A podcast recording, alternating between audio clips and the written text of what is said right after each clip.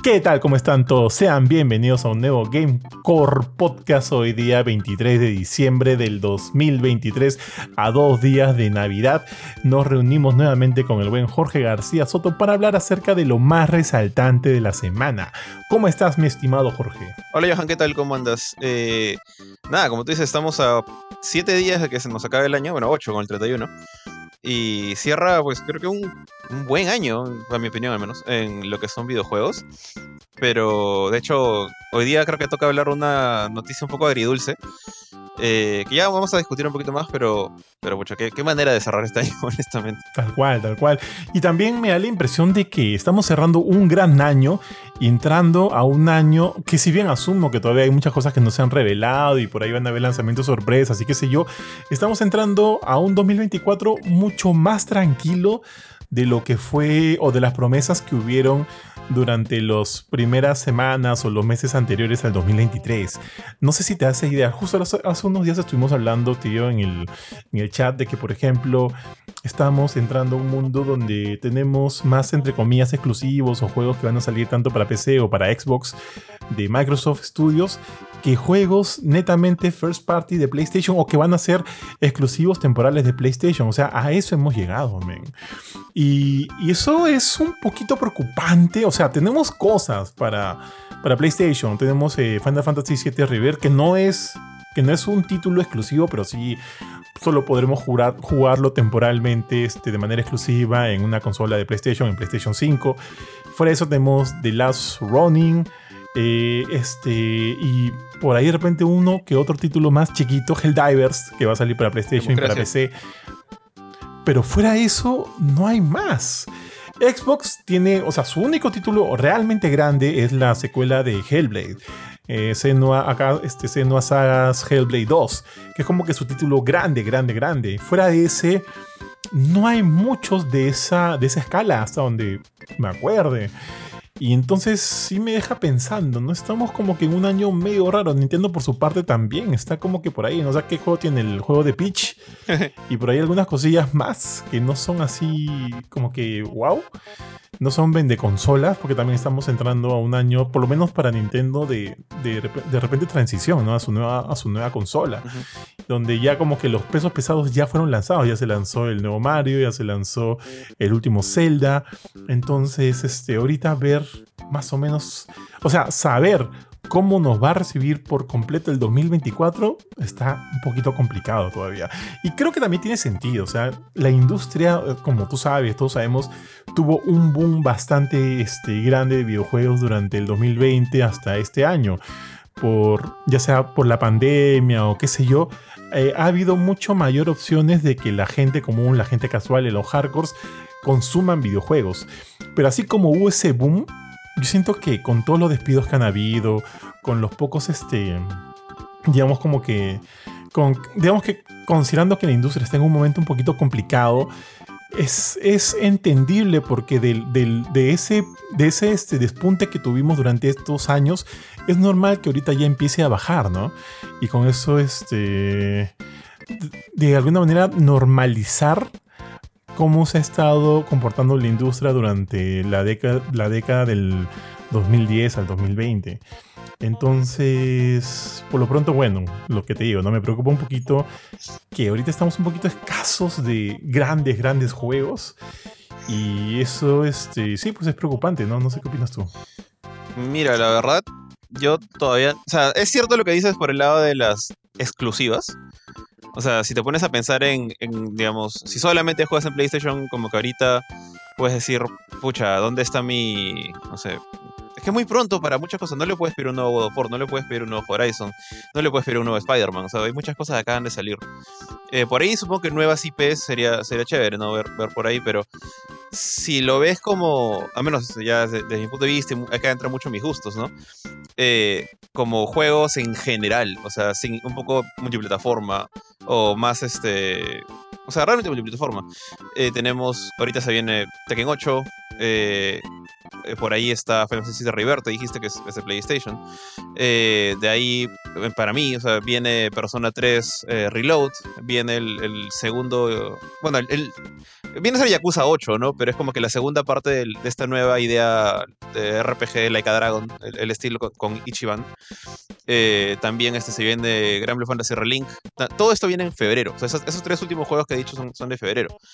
Y este, para mí es como que febrero va a ser un poquito brutal y, Tekken sale finales de, enero. Entonces, como que estos dos primeros meses del año para mí sí están bien cargaditos. O sea, no tengo nada de qué preocuparme. Lo único que me preocupa es la falta de tiempo. Pero si te pones a pensar como que un. O sea, como que alguien así como que solamente juega First Party de Sony, sí, pues es raro. O sea, no, no hay mucho en el camino.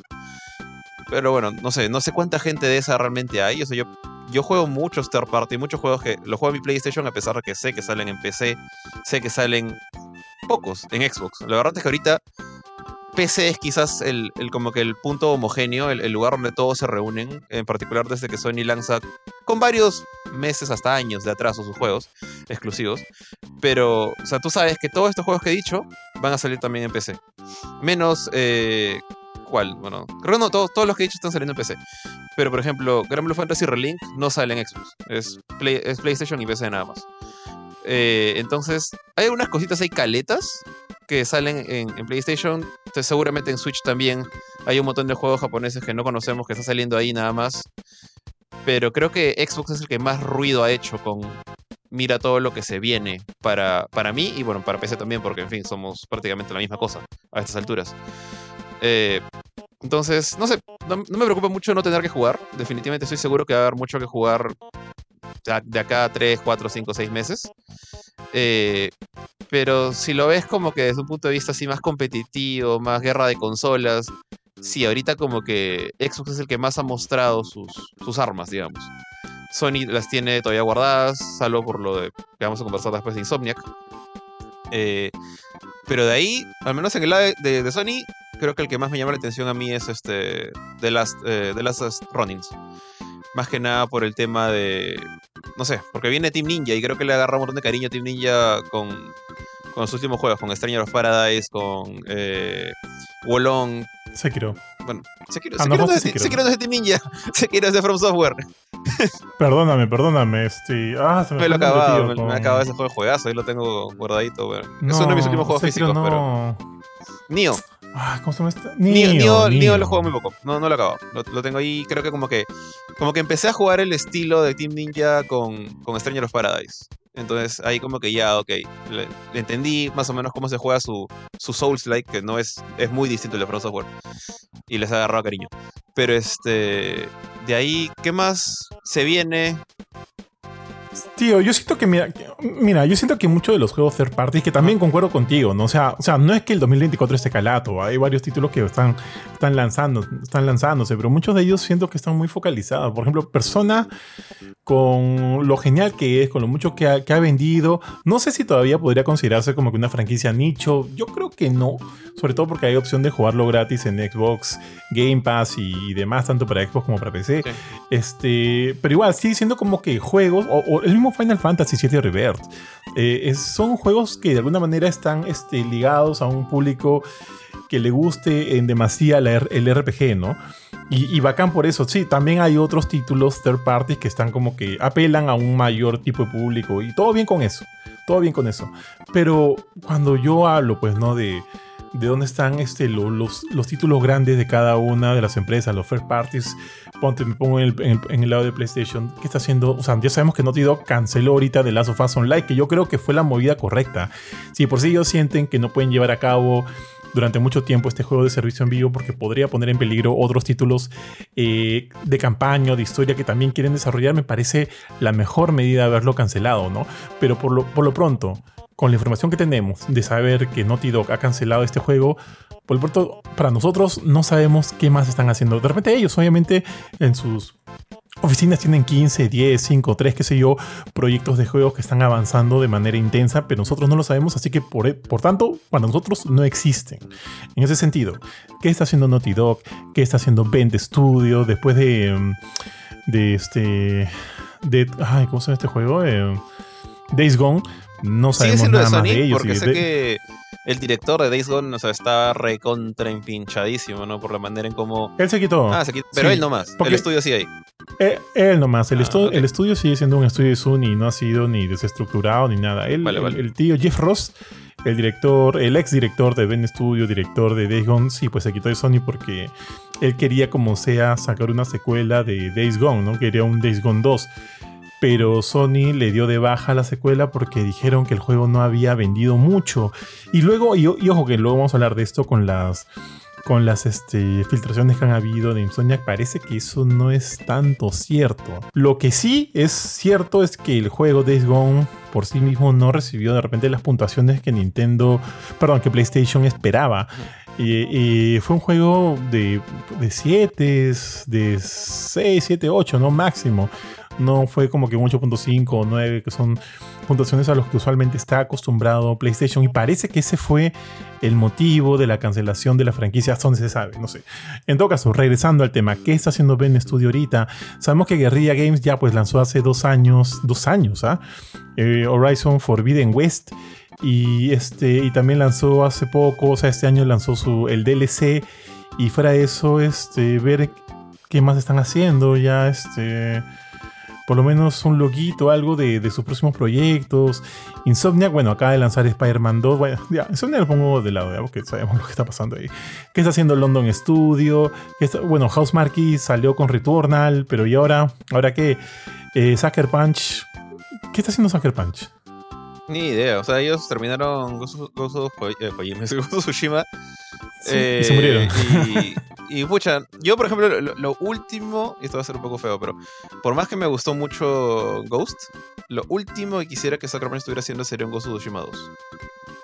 Qui- Quisiera que, que hagan, o sea, si quieren otro Infamous, si quieren este otro Sly Cooper, no sé, pero, o algo nuevo, pero no tan rápido otro juego que se, van a quemar. O sea, si se ponen a- si se convierten en el, en el estudio que solamente hace Ghost of Tsushima por más de 10 años, se van a volver locos. Pero, pero no creo que estén haciendo nada. ¿eh? O sea, no sabemos cuánto dices. Y, y que igual que tú, ah, yo también considero que Ghost of Tsushima fue un buen juego, pero siento que podría haber sido mucho, mucho mejor. Ojo, yo siento que podría haber sido mucho, mucho, mucho mejor. Sí. Pero bueno, está ahí. Está ahí, pues, ¿no?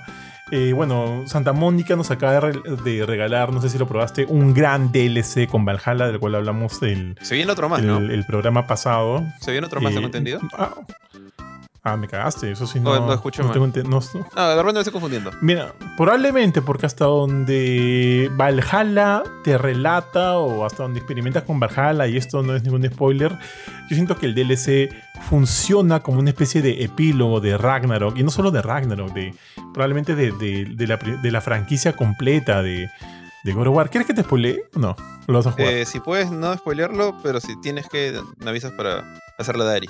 Ya no te, ya no te spoileo, pero juégalo, pues. Ya. Funciona como una especie de epílogo. Y eso a mí, a mí me gustó un montón, ¿ah?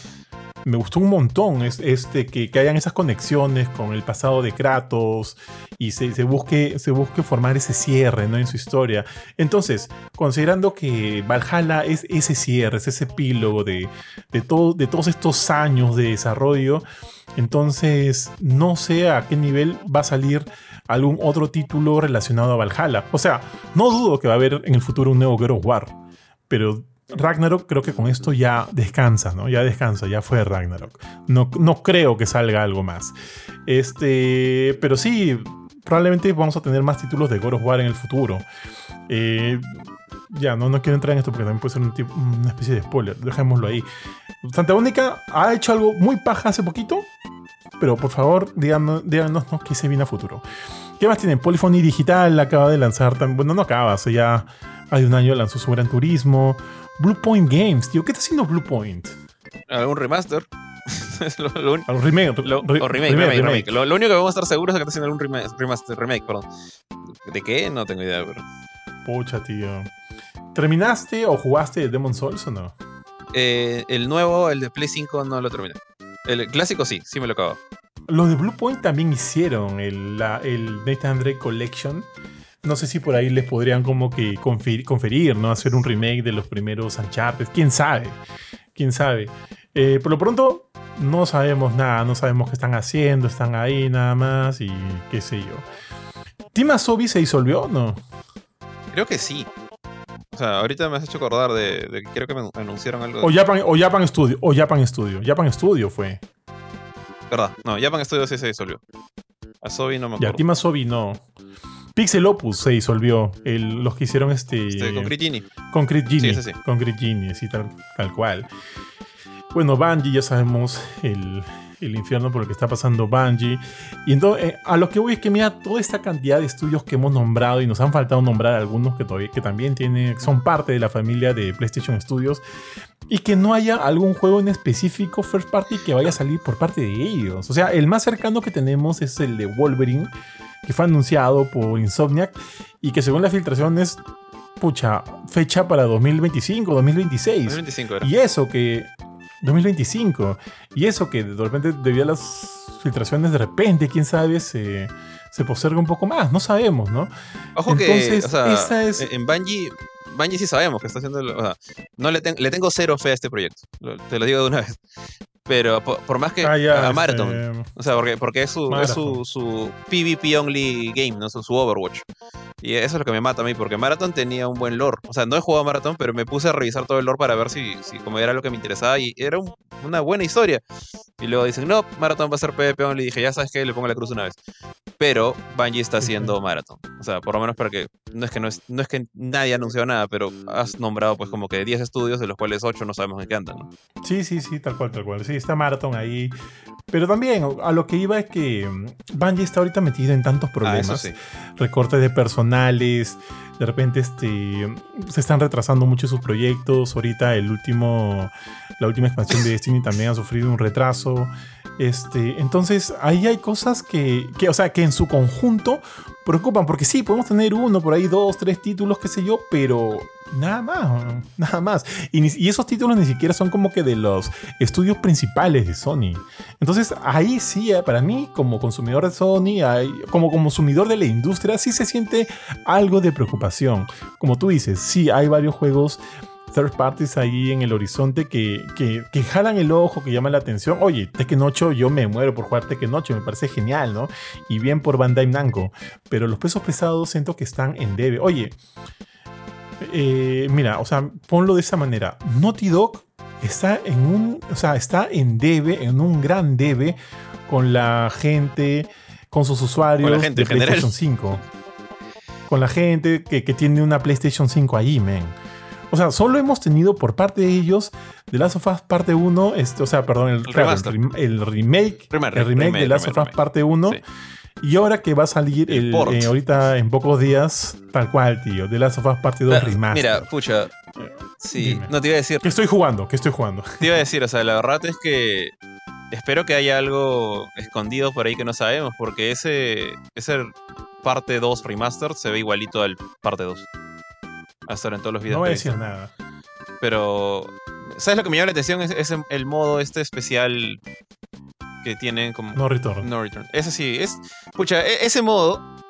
eh, No sé, que- eh, definitivamente que cuando, cuando digo estas cosas, cuando pienso en estas cosas, me doy cuenta que, ya, que yo no soy el público objetivo de las sofás. Pero cu- cuando vi ese modo dije, oye, esto se ve chévere. O sea, me importa un pepino todo el trauma moral de Ellie, pero quiero, este- quiero jugar este modo roguelite. Se ve paja porque yo sé que la gente no digo, o sea, hasta al menos hasta cuando jugué Last of Us 1, o sea, el primer Last of Us, Uncharted 4, creo que es el último juego que he jugado. Eh, son buenos haciendo shooters, hacen, hacen shooters excelentes en tercera persona. Entonces, bien pensando en, esa, en esas mecánicas, dije, quiero jugar esto, pero no quiero saber nada de la historia de él. No me interesa su de ella y de, ¿cómo se llama la otra? Abby. Pero quiero jugar este modo. Entonces, eh, ojalá, no sé, quis- quisiera que regresaran a Uncharted, justamente por eso. Acá hagan algo más lighthearted. No sé si, ahora que Neil Druckmann está a la cabeza y todo, no sé si es el, es el DNA del equipo, ¿no? O sea, siento que ya quizás ellos más bien quieren hacer cosas más moralmente cargadas. Pero me llama morro, ya, esa es mi tangente. Claro. Eh, bueno, yo. Y acá este cito a, me acuerdo a uno de nuestros amigos del Telegram, nos dijo, ¿recuerdan una época en la que Naughty Dog hacía otros juegos aparte de The Last of Us? Y sí, pues yo también, yo, yo quisiera probar otras experiencias por parte de ellos, ya siento que mi dosis de The Last of Us ya está ya en su tope. Pero- no necesito más. Pero te das cuenta que, o sea, Dime. realmente no es que no es que se le hayan pasado haciendo Last of Us así como Activision hace Call of Duties. ha hecho solamente dos Last of Us. Y lo, que- y lo malo es que se la han pasado remasterizando, remakeando, porteando, modificando.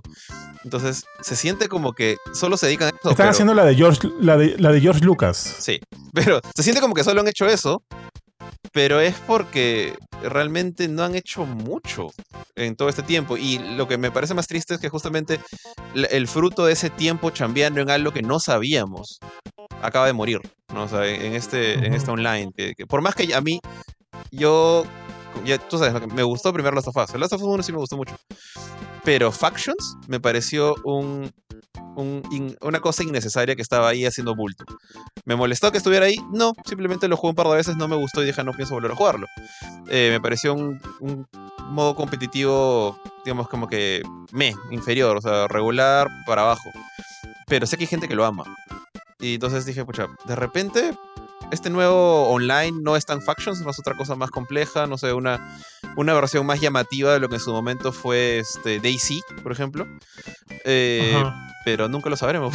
Que- y eso es lo que da un poquito de pena. O sea, por un lado sí, eh, concuerdo contigo que fue la decisión correcta. O sea, al final de cuentas, si su, su- el objetivo de este estudio es hacer eh, juegos en eh, primera, de primera, primero de un solo jugador, con grandes historias, complejas, que, como dije, yo prefiero las historias más locas, más aventureras de Nathan Drake que las historias más comete el cerebro y con, con- como que con- siente conflicto dentro de tu interior que estoy viendo en Last of Us 2.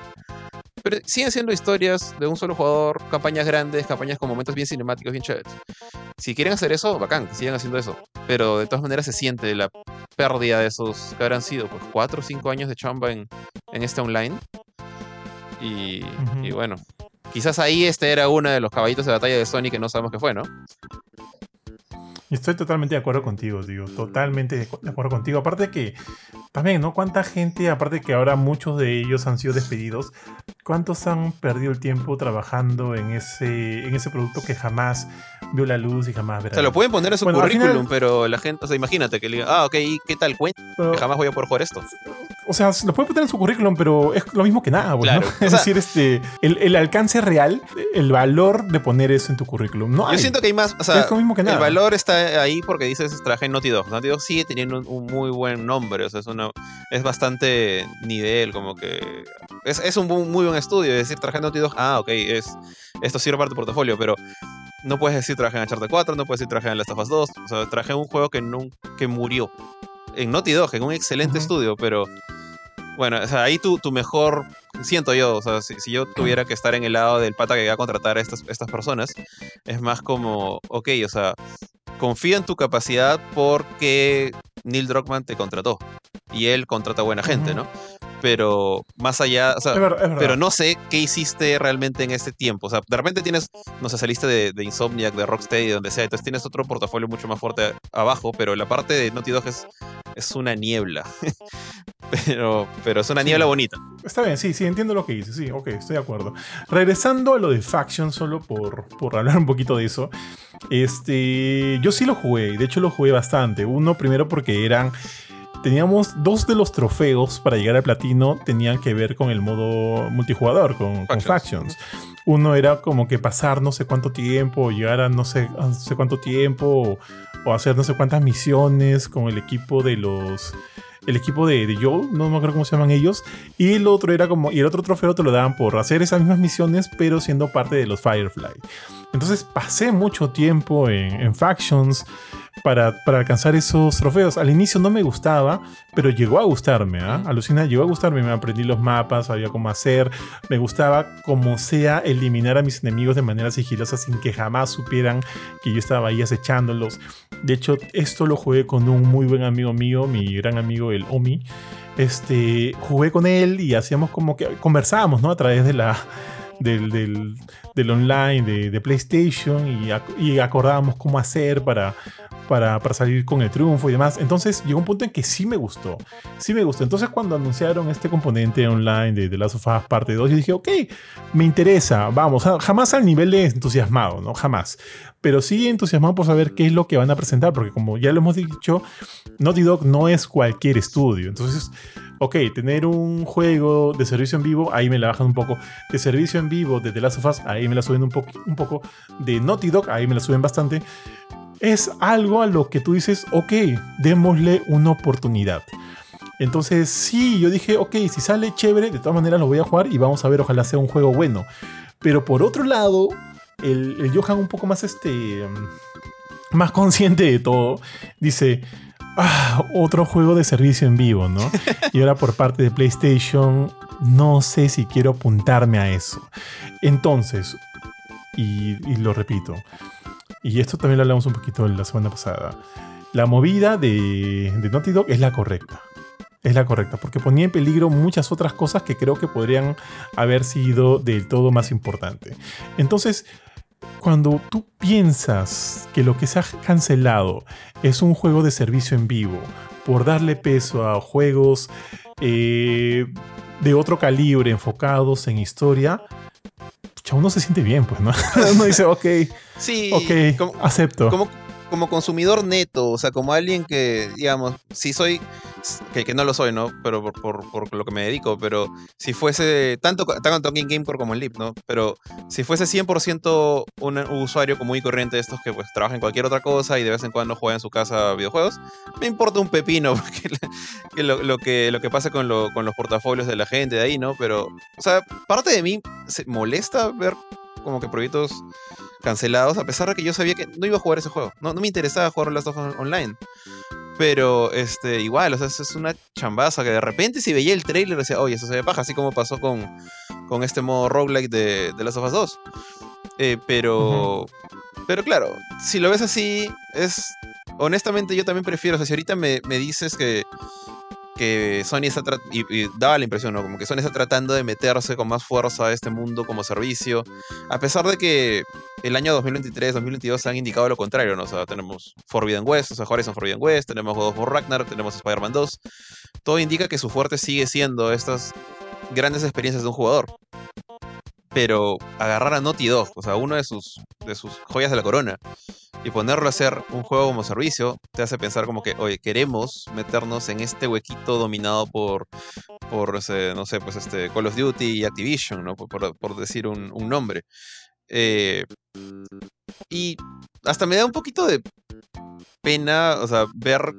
Justamente hubo, ¿te acuerdas que hubo esta interacción en los Game Awards con el, el actor de voz de, de que agarró y dijo: Mi discurso la vez pasada duró más que la campaña de Call of Duty?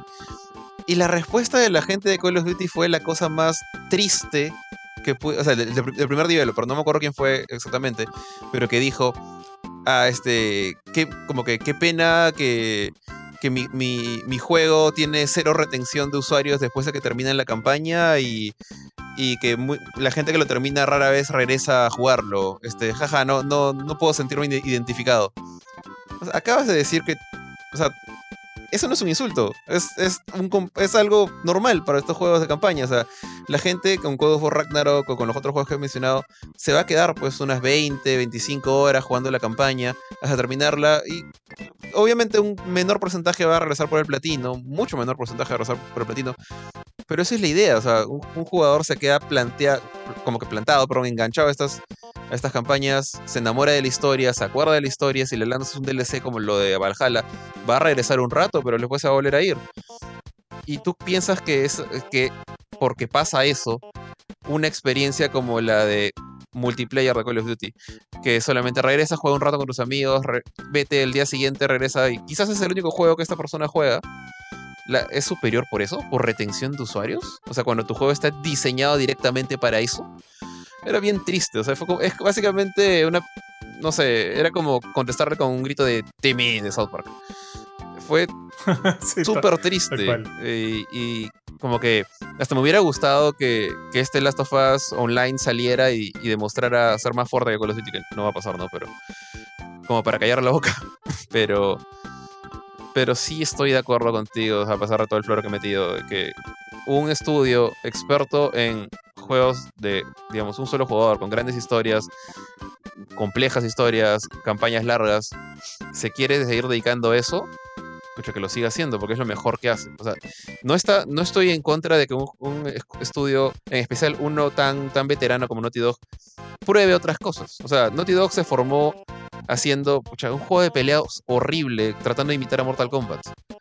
Y luego pasaron a hacer algo completamente distinto con, con Crash. y luego algo completamente distinto como Uncharted. O sea, son buenos adaptándose.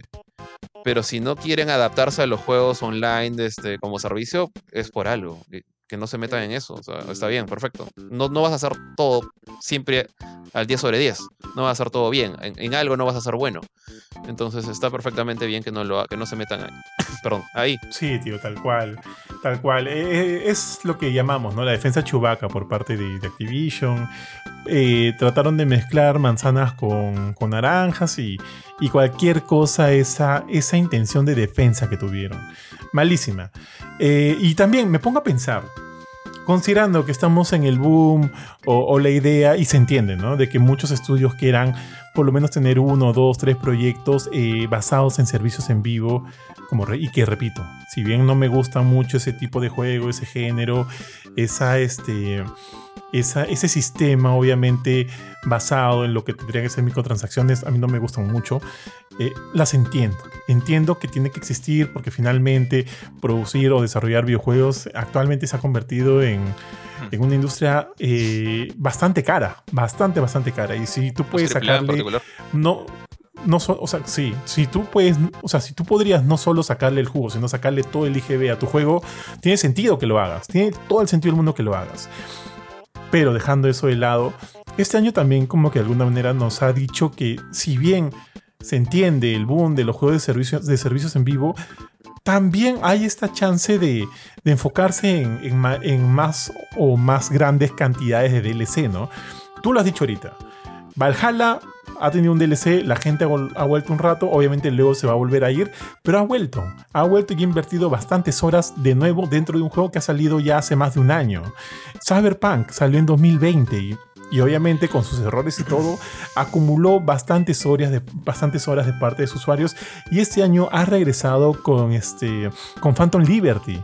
Y mucha gente se ha vuelto otra vez, ha vuelto a, ha vuelto a ingresar al juego. Y hay muchos que han conocido recién el juego a través de Phantom Liberty y lo han comprado. Han comprado el juego base, han comprado el DLC, este, han comprado la expansión. Y, así, este, ahorita, bueno, no, no he hecho ahorita, estoy hablando obviamente de, en frío. No sé si hay algunas otras expansiones igual de grandes que han acontecido este año, pero por lo menos estas dos han sido gigantescas. Y eso como que te da opciones de decir, oye, hay algo más que solo este, o sea, que solo prever la existencia de un juego a través de los servicios en vivo, ¿no? Podemos seguir trabajando en DLC porque si haces algo bueno funciona y la gente va a regresar. Entonces yo creo que es otra opción, por lo menos para la industria, para, no, para el día de mañana no estar este, asustados de saber de que Sony tiene 12 o 13 proyectos de servicio en vivo, ahora no hemos visto ninguno de ellos. Y, hoy, bueno, ya no 12, ¿no? ahora 11, porque The Last of Us Multiplayer ha sido cancelado. Y entonces, cuando a mí me dices eso, que el planeamiento, la planificación de ese estudio que alguna vez fue este, totalmente eh, galardonado por sus juegos enfocados en historia y para un solo jugador, tiene 12 o 11 proyectos eh, de servicio en vivo, a mí me asusta, me asusta. Pero también, pero también mira, pues, o sea, los juegos no necesitan necesariamente ese servicio en vivo para seguir siendo de alguna manera este, importantes a dos o tres años de su lanzamiento. Ya lo dije, God of War, eh, este Cyberpunk 2077, acaba de salir ahorita también un DLC de, Dead Island 2 que me parece bastante bueno y que si no lo has jugado, o sea, si uno no ha jugado Dead, Island 2 y tiene la chance de, jugarlo con estos DLCs, vayan porque está bastante bueno. Entonces, esas son opciones que tenemos dentro de la industria y ver si de alguna manera vuelven a cobrar importancia de aquí a futuro y que no todo obviamente sea juego de, servicio, de servicios en vivo porque eso ¿Te acuerdas lo que han dicho hace poquito la gente de Warner Brothers Games? Que quieren que de acá hacia el futuro muchas, no, no creo que todas, pero muchas de sus IPs eh, den el salto a este, a, esta, a este género, a este, a este sistema de servicio en vivo. Ya estamos viendo que eso está pasando con la serie, la serie Arkham con este Suicide Squad, este Kill the Justice League. Eh, sabemos que tienen también ahí un juego de, de, ah, Wonder Woman, que todavía no sabemos nada de ese juego, salvo el, pantallazo que se compartió, el, key art. Eh, pero eso qué significa? Que ese juego también va a tener elementos de servicio en vivo. Que los próximos juegos que saque, qué sé yo, Rockstar sí, tío. Entonces todos van a tener eso. Eso a mí no me gusta, no me gusta. Pero ya, repito, vemos que hay otra opción y a ver si eso de alguna manera sirve como un este como un, una señal de como una señal de perdón como una señal de, seguridad para que los que desarrollen digan podemos seguir sacando plata de juegos antiguos trabajando en buenos DLCs. No sé qué opinas tú. Eh, mira, la verdad es que si esa es una opción, yo también este, este discurso, este sí es un discurso con el que siempre he estado en contra desde la época del Play 3 ya. Eh, mucha gente que, por ejemplo, salía, o sea, hay casos y casos, ya, digamos, un, DLC que realmente expande la historia y te das cuenta que fue desarrollado después de que el juego estaba completado, como, no sé, el, de ahora, el de Final Fantasy XVI, el Echoes of the Fallen y el, y el de Leviathan que viene después. Eh, para mí, bacán, o sea, es un juego que me ha gustado mucho. Me, van a pedir un poco más de plata, ok. Eh, entiendo, es un desarrollo nuevo, es básicamente pagar un extra por recibir un extra, es algo que, se hace desde la época. El primer ejemplo que se me ocurre, estoy seguro que han habido antes ya. El primer ejemplo que se me ocurre es este, las expansiones de Warcraft. Las expansiones de, Warcraft 2 en PC fue, que fue la, creo que fue el primer Warcraft con expansión. Después StarCraft y con este, Brood Wars, por ejemplo. Eh, entonces no es algo raro, pero en la época del Play 3 cuando esto, y 360, cuando esto llegó a consolas, veía mucha gente diciendo, hay otro DLC, extraño la época en que los juegos salían completos desde un comienzo. Pero no es, no es así como funciona, o sea, son pedazos de ya. Es, menos un DLC malicioso, por ejemplo, algo que, como lo que pasó con Street Fighter vs. Tekken, que los personajes estaban guardados en el disco desde un comienzo y básicamente pagabas por desbloquearlos. Ya, eso está mal. O un, DLC como el de. esa es la época Evil de Capcom, ¿no? el, de Azura's Wrath, que se guardaba en el final en unos capítulos que lanzaron poco después del lanzamiento del juego. Lo mismo, lo mismo Ubisoft con el Prince of Persia ese de 2018, creo que es el que está en Cell Shaded. Ya, esos son malos ejemplos pero un DLC, o por ejemplo los, los DLCs de Dark Souls 3, de, el de Bloodborne, el All Hunters, o sea, esos son DLCs que expanden, que en mi opinión está muy bien que te cobren más porque lo han hecho después, nunca fue parte del juego, o si fue parte de la idea original, es algo que se tuvo que dejar después para que el juego, uno, pueda terminarse dentro del presupuesto y dentro de las fechas originalmente planteadas, y dos, son cosas que si el juego no vendía no se hacían nunca. Y, no, lo, por, no por eso el juego está incompleto. Entonces, por eso es que yo estaba muy en contra de, ese discurso de, ah, me están vendiendo un personaje más en, no sé, pues en, Mortal Kombat 11 después, un año después. Ah, es que el juego debió salir un año después. No, fuck it, no, es, no es la idea. Entonces, si ese tipo de DLCs que refuerzan la experiencia, como me cuentas que es Valhalla, que no lo he jugado, o como mi opinión Old Hunter, lo hizo con Bloodborne, por ejemplo, ese tipo de DLC, escucha, bienvenidos sean.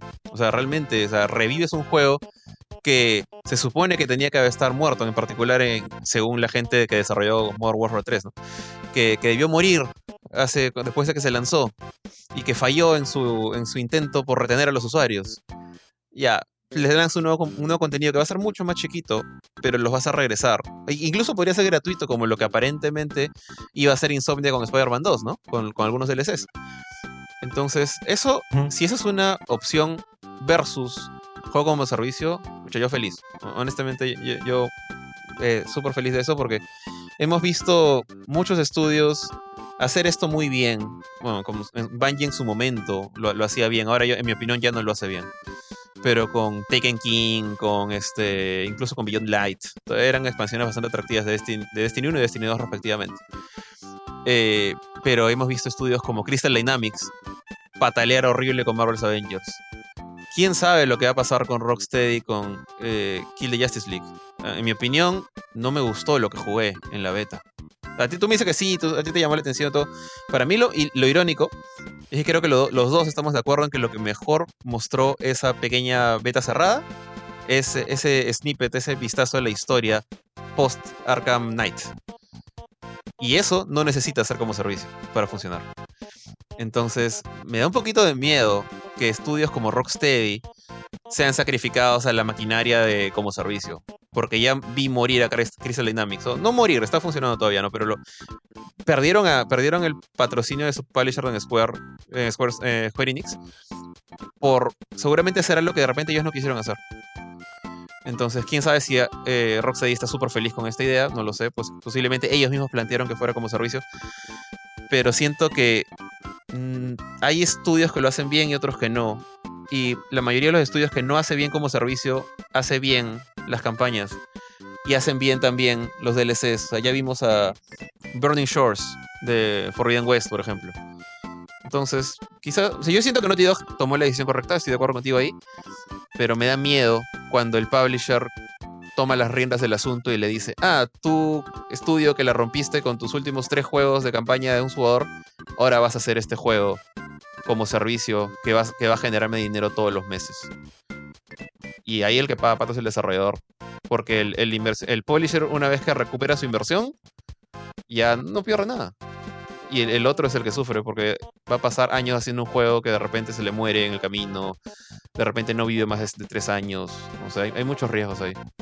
Tal cual, tal cual. Estamos como, como lo que decíamos hace, al inicio de la conversación, ¿no? De un paso del 2023 al 2024 que de alguna manera va, a pesar, porque venimos de un año grande, grande en muchos sentidos, a un año que todavía, este, si bien hay cositas por ahí interesantonas, algo grande como Reverse, todavía está este, en formación. Y si, toda, y si ahora vamos a ver la cara, el eh, live service de PlayStation, de Warner Brothers Games, de lo que tenga que sacar este Microsoft. Entonces vamos a conocer como que toda una nueva cara de la industria que, que probablemente a mí no me guste. Pero esperemos, esperemos también este año, como digo, también han habido sus sorpresas. Valhalla, Phantom Liberty. Que la industria también se siga alimentando de eso porque es una, una opción más que válida. Así que ya, eso. Solo para cerrar la idea con, con lo que tiene con lo que tiene Xbox para Xbox para este año, o, los estudios de Xbox. 343 eh, hicieron Halo Infinite, de ahí no sabemos en qué están. Activision creo que para este año han anunciado varias cosas para World of Warcraft, también varios complementos para Overwatch 2, que mm, aparentemente sigue vivo, para Diablo 4 también. Eh, Arkane sacaron Redfall, tío, y ahí, bueno, no sé qué más estén haciendo ahorita. Bethesda acaban de lanzar Starfield. Tienen eh, de proyectos de The Elder Scrolls 6, pero creo que todavía está bastante lejos de, su fecha de lanzamiento. The Coalition, no sé qué está haciendo The Coalition. Eh, Compulsion Games, los que hicieron We Happy Few, tampoco sé qué están haciendo. ¿Qué más hay ahí? ¿Te acuerdas cómo se llama el, equipo que hizo Psychonauts 2? Double Fine puede ser, creo que es eh, Double Fine. Sí, Double Fine, Double Fine. El equipo de, Team Tampoco sé qué están. Sí, tampoco sé qué están haciendo.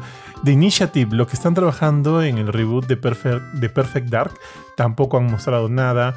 La gente de ID Software, o sea, lo, cuento ahorita como Microsoft, porque bueno, ya, ya pagaron la plata, ¿no?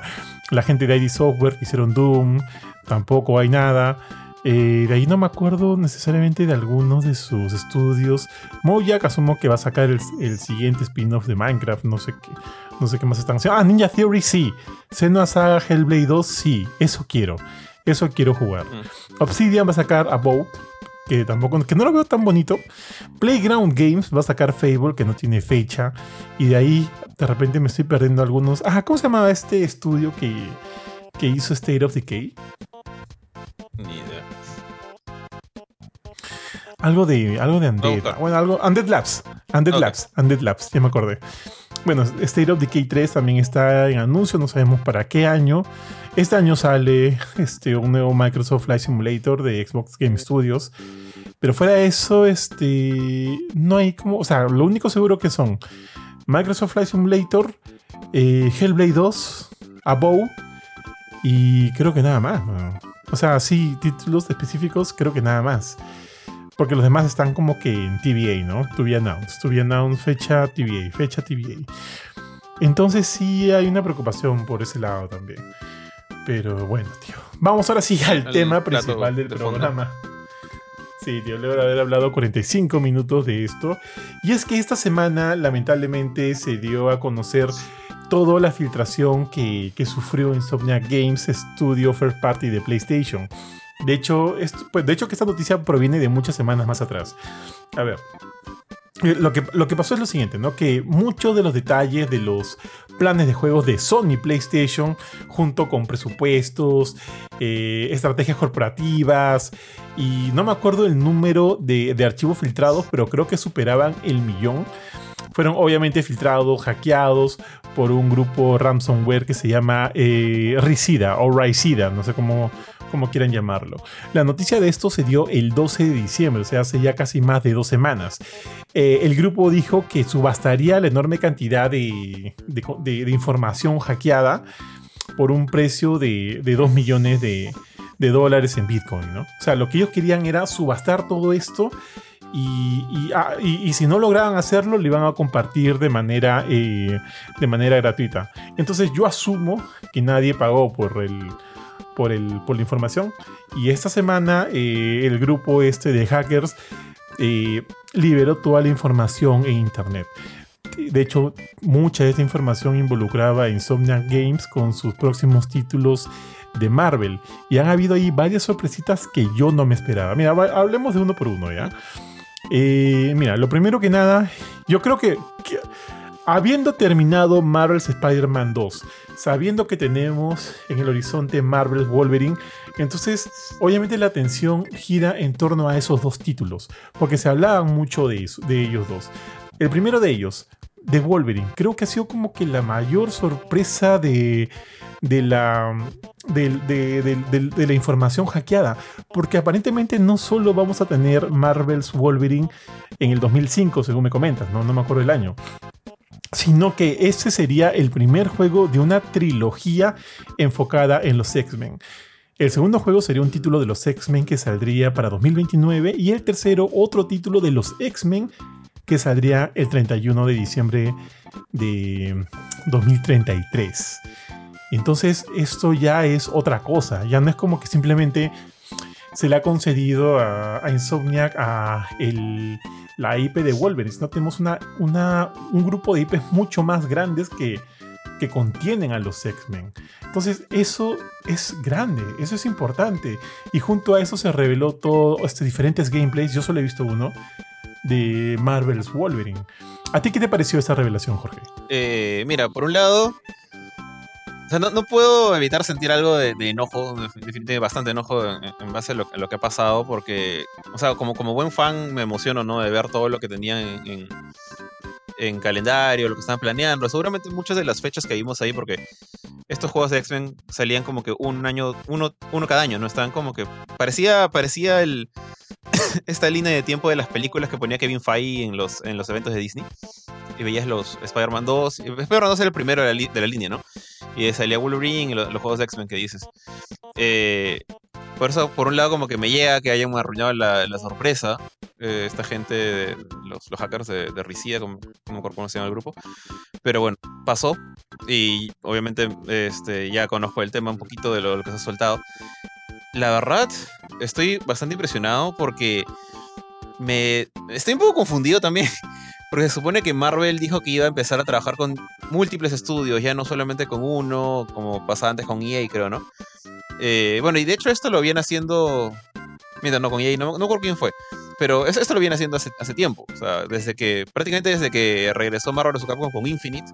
Que lo hicieron con Capcom. Luego le dieron Marvel's Avengers a, Crystal Dynamics. Eh, bueno, Guardians of the Galaxy también. A, a Eidos pero viene a ser la, misma, digamos, casita con Square Enix, mientras que, bueno, Sony es dueño de Spider-Man prácticamente, así que ellos iban a ser Spider-Man.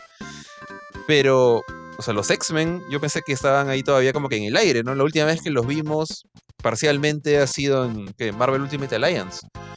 Eh, o en este Midnight Suns, quizás es más reciente, porque ahí está, está Wolverine ahí, está Magic, eh, así, eh, no cuenta como X-Men para mí, así que no lo voy a contar.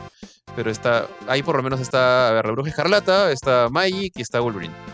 Eh, entonces, hay personajes que se han mantenido vigentes a pesar de que los X-Men en cierta forma no son tan como que importantes en, ahorita en el entorno del MCU. Sé que poco a poco lo están metiendo, pero pucha, están metiendo los mutantes a través de Miss Marvel, es la cosa más extraña que se me puede ocurrir.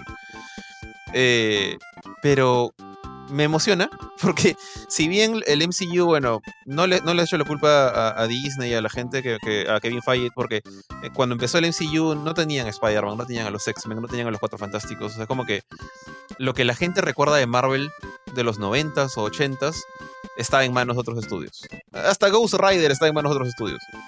Entonces este, tuvieron que empezar con lo que tenían. O sea, Capitán América, Iron Man, Capitán América, Hulk, los Avengers, ¿no? Los Avengers se volvieron mucho más famosos de lo que nunca han sido.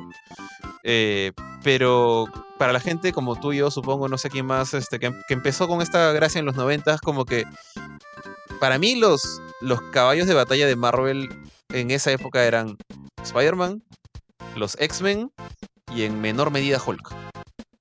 Nada, o sea, Avengers sí, sabía que existían. Sabía que de vez en cuando iba a haber un cambio de, de Thor en, en, las series animadas. Sé que Iron Man tuvo su propia serie animada, pero muy, muy por debajo de, de mi interés, al menos para frente a la de Spider-Man, por ejemplo, ¿no? La de X-Men, que es legendaria, tanto así que va a regresar ahora con una nueva temporada de X-Men 93, 96, no recuerdo cómo le han puesto el nombre, 92. Eh, 97, creo. Ya ni me acuerdo, no 90 y pico. Pero, o sea, X-Men y Spider-Man eran Marvel en los 90. O sea, eso, eso era todo. O sea, si la gente leía Marvel en lugar de DC, era por, Mar por X-Men o por Spider-Man. X-Men tuvo Maximum Carnage, tuvo la, la, saga de los clones. Eh, los X-Men tuvieron todo el tema con eh, Age of Apocalypse, eh, Onslaught. sagas que de repente no son las mejores en calidad, pero que fueron un boom en los cómics en los 90. Y ahora están en manos de Insomniac. Y indirectamente en manos de Sony. Porque no hay forma que esos juegos salgan directamente en PC Day One. Entonces me emociona. O sea, yo sabía que había cierta posibilidad. O sea, Wolverine no vive sin los X-Men. Eh, entonces, Wolverine, tú piensas, juega Wolverine, ¿quién va a ser el malo? O sea, probablemente Sabertooth, probablemente este Silver Samurai, si es que son monces, pero ahí está también ahí. Eh, o no sé quién van a meter, pero incluso en el juego de Deadpool tuvieron que meter a Rogue, a Psylocke, a mismo Wolverine, a Cable. O sea, los X-Men difícilmente funcionan sin otros X-Men, por más famoso que sea Wolverine. Entonces, me esperaba que estuvieran, que hubieran cambios. No me esperaba un juego completo de ellos. Entonces, eso, o sea, es todo lo que habla es puro, puro fan, fanfare de, de un fan de los 90 de Marvel. Así que me parece bacán, me parece muy chévere que esté en sus manos. Me parece triste la revelación, la forma en la que se ha revelado. Pero me emociona, o sea, sí Wolverine es la vieja, la vieja confiable. Wolverine es el primer X-Men que sacas cuando quieres vender algo. Pero a mí, siempre que he podido jugar juegos, ponte. Este, ¿Cómo se llama? Los juegos X-Men Legends. Los, los, precursores a, a, Marvel Ultimate Alliance. Yo raras veces jugaba con Wolverine. O sea, prefería jugar con Magneto, prefería jugar con hasta con Cíclope, con algún X-Men raro, como no sé, pucha, Magma o Psylocke. Bueno, Psylocke es más o menos famoso. Eh, antes que Wolverine. Siento que Wolverine lo veía en todas partes, quería jugar con los otros X-Men. Y que ahora me den la oportunidad de jugar con alguno de esos, con la calidad que tiene Insomniac, escucha, hype. O sea, ¿qué, más, ¿qué más quiero? O sea, no sé, quiero manejar a Gambit por ahí, por una ciudad gigante explotando cosas, por ejemplo. Explotando un carro en la cara de alguien. Pero sí, pues me, me emociona eso, la verdad.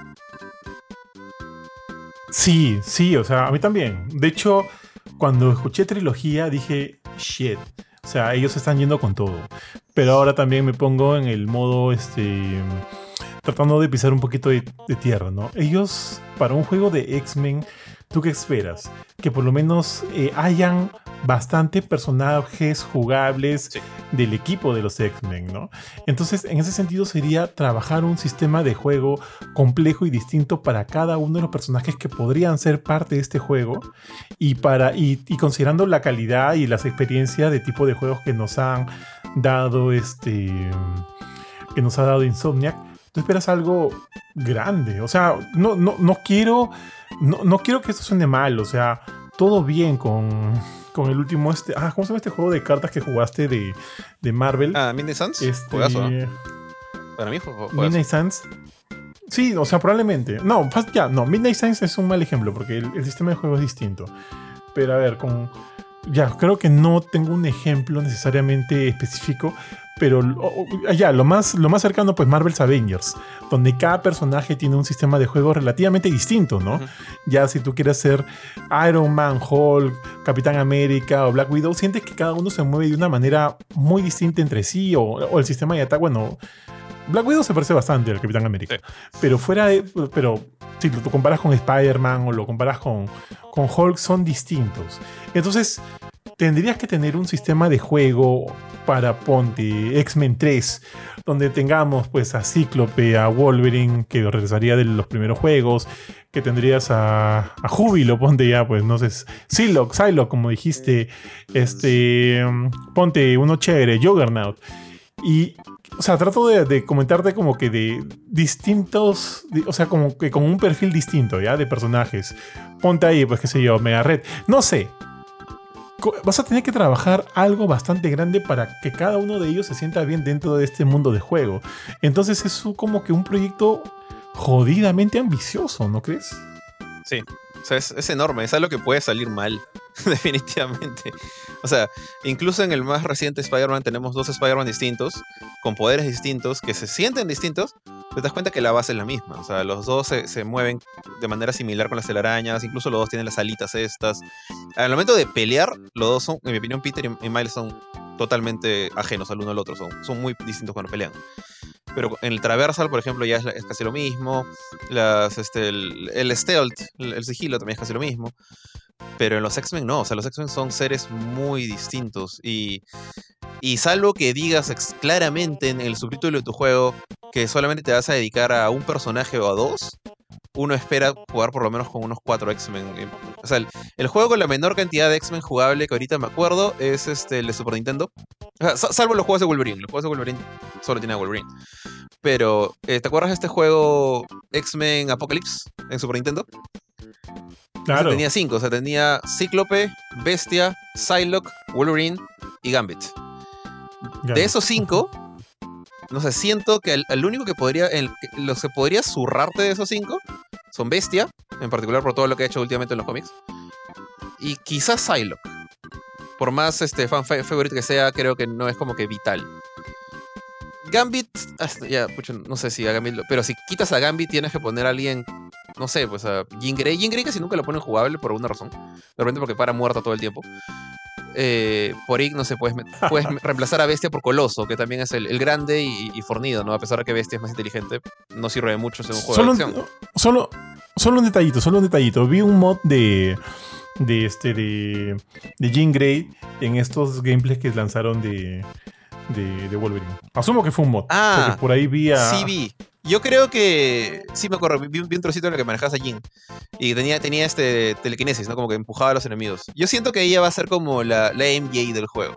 O sea, el, bicho raro con una mecánica distinta. En ese juego al menos. Pero. Pero si es que esa era Jin, y todo indica que era Jin, yo creo que ya Jin tiene su lugar como que fijo en el roster de Marvel's X-Men. De todas maneras, ¿no? Bueno, bueno, en realidad vi a Dark Phoenix. ¿Ah, sí? Yo, yo vi una Jean, o sea, o sea, está con su pelo suelto, ¿no? pero no pelea como el Fénix. O sea, yo la vi que levantaba a la gente en el aire y los empujaba. El Fénix, escucha, te achicharra con solo mirarte.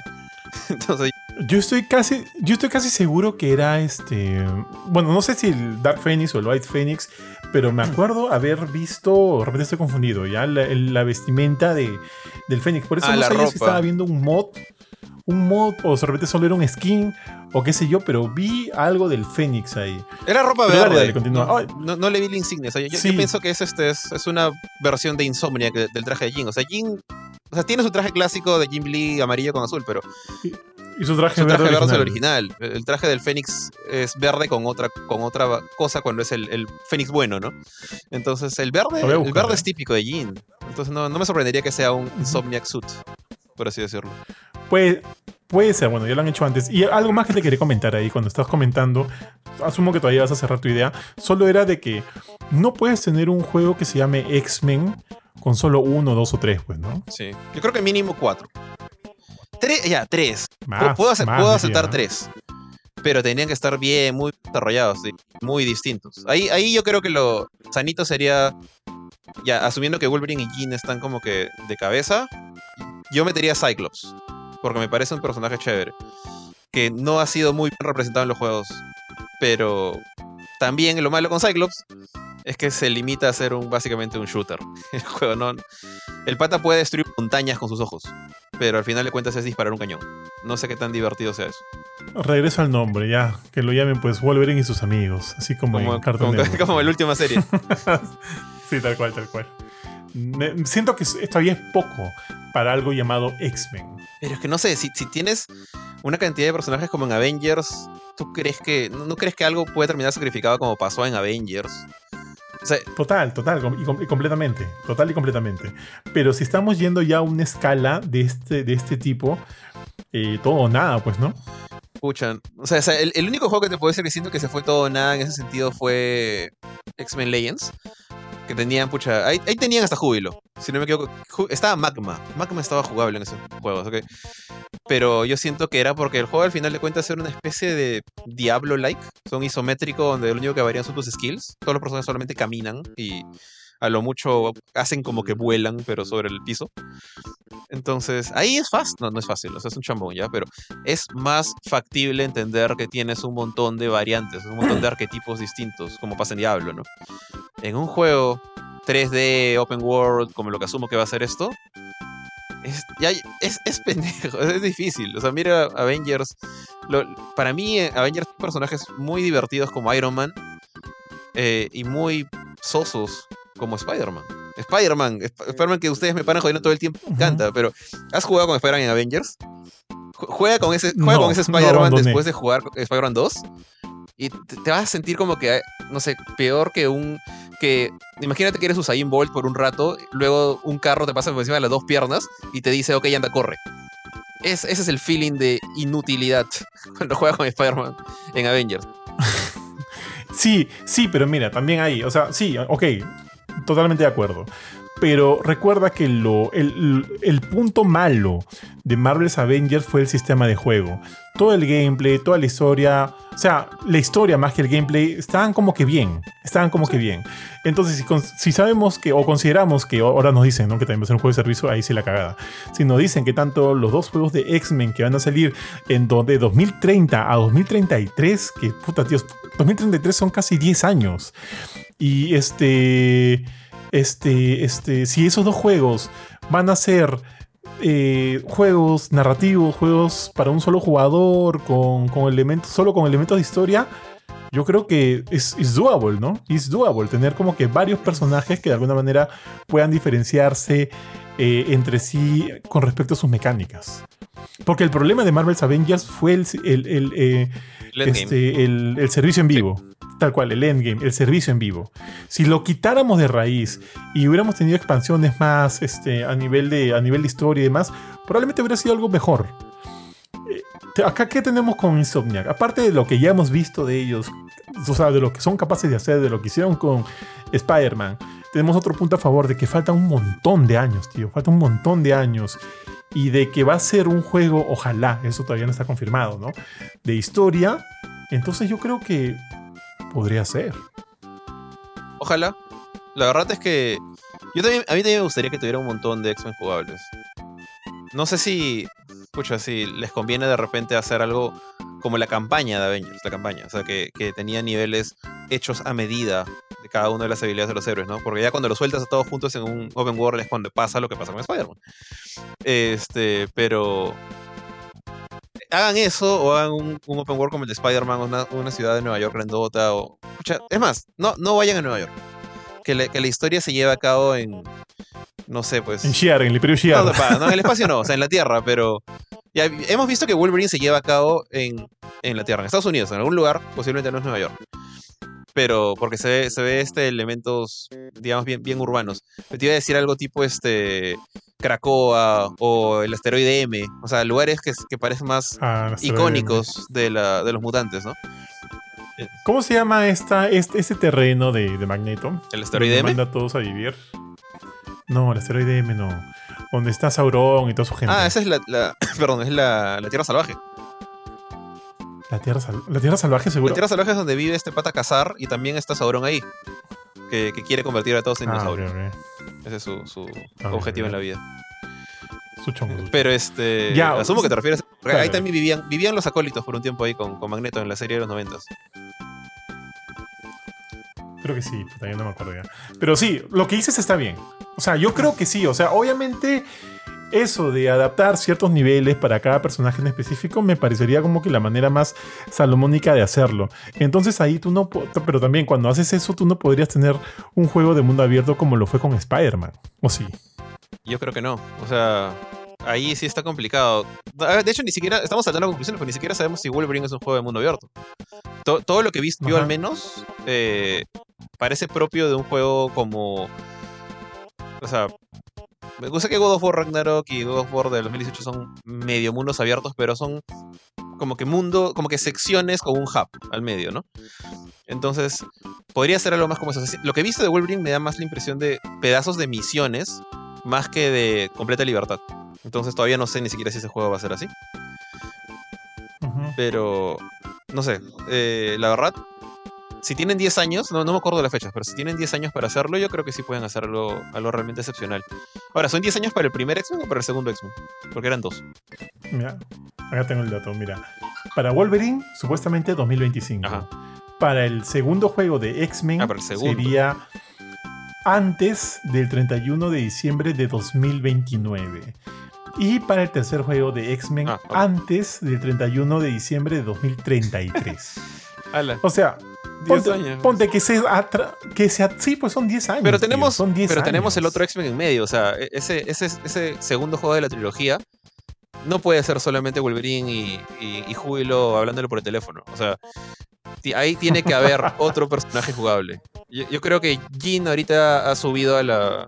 como que en la lista de prioridades gracias a este leak. Pero. Escucha, mínimo otro más. O sea, yo creo. Me, me, gusta esto de que Insomniac está careciendo, ponte la cantidad de, de Spider-Man jugables. Y. No voy a spoilear Spider-Man 2, pero se apunta que hay otro más jugable en, en el Spider-Man 3. Ah, y también entre los leaks de ahora está Marvel's Venom, que sería otro más. Entonces, yo creo que por ahí están de repente ganando experiencia, como que alistándose para el momento en que van a tener que hacer un juego que de arranque te suelta tres personajes con los que nunca he jugado. Por lo menos, o cuatro. Y con, con, Nightcrawler, tío. Ah, no, me había olvidado de ese pato.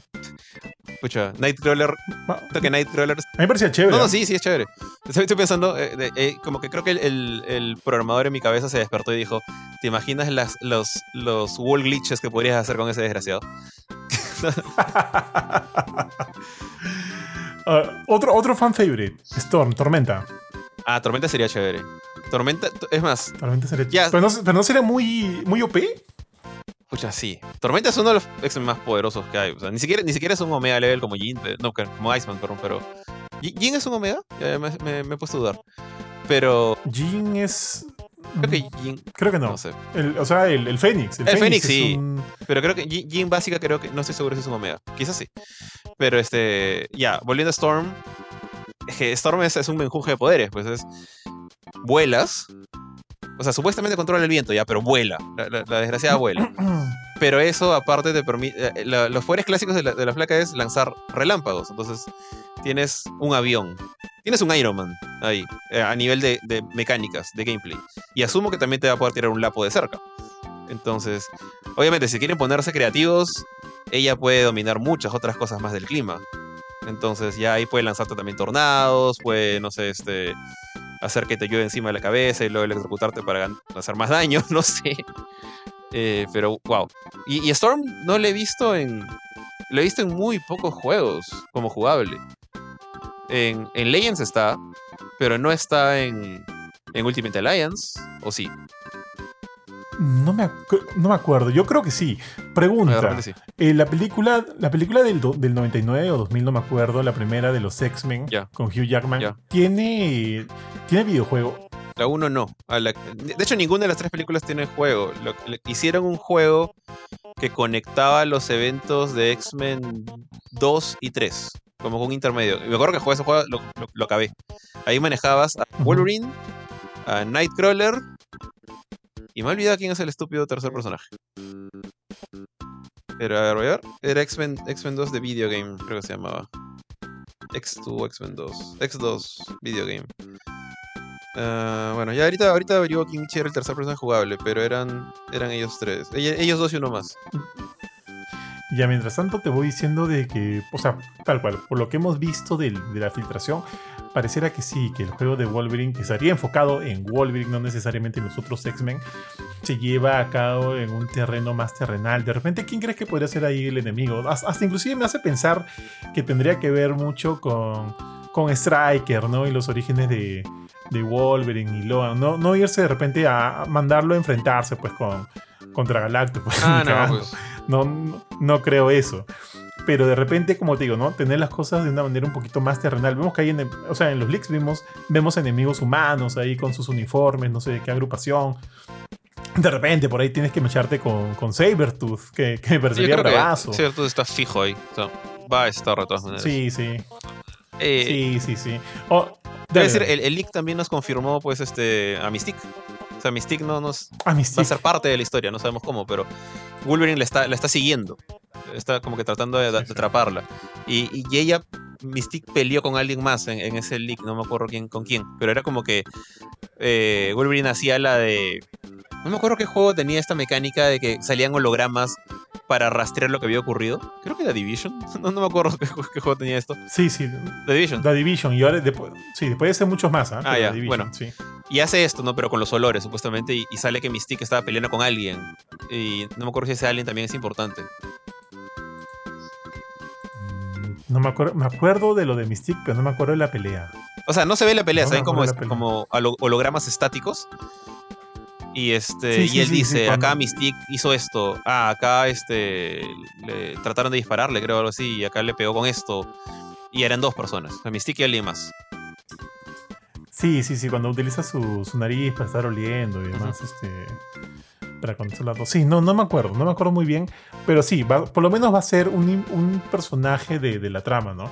Ahora, si queremos irnos como que mucho más allá y, y poner un, un momento épico de, de los cómics dentro del, del juego, quién sabe, y pongan a Magneto que le saque pucha, todo, el, todo el adamantium a, a Logan. No creo que hagan eso. Y, O sea, sería chévere. Puta, me, cagar- me cagaría risa, me cagaría risa. Pero luego buscar la manera que se vuelvan a poner, ¿no? Se mete otra vez en este tubo para que le inyecte todo en la mano.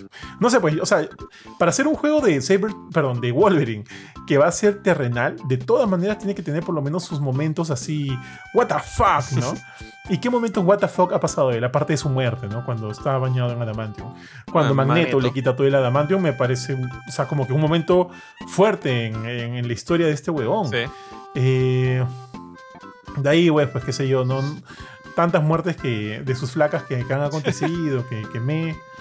ah, o de repente quieren ir, o sea, sabemos cómo trabaja Insomniac, ¿no? Que siempre, o sea, me gusta mucho este peso que le dan al elemento narrativo y por ahí de repente sus lados un poco más feeling, ¿no? Ya lo hemos vivido en Spider-Man, primero con la muerte de, de la tía May, y en la segunda, spoiler, spoiler, para lo que nos está oyendo, este, el, el que Venom se convierta en su mejor amigo y el no querer dejar que muera. Y, o sea, sí hay un elemento, perdón, que Harry se convierta en Venom y él tratando de salvarlo a, a toda costa, ¿no? Porque no quería que se repitan los, lo mismo de la primera película, de del primer juego. Quería evitar que alguien importante para él mu- muriera. Claro.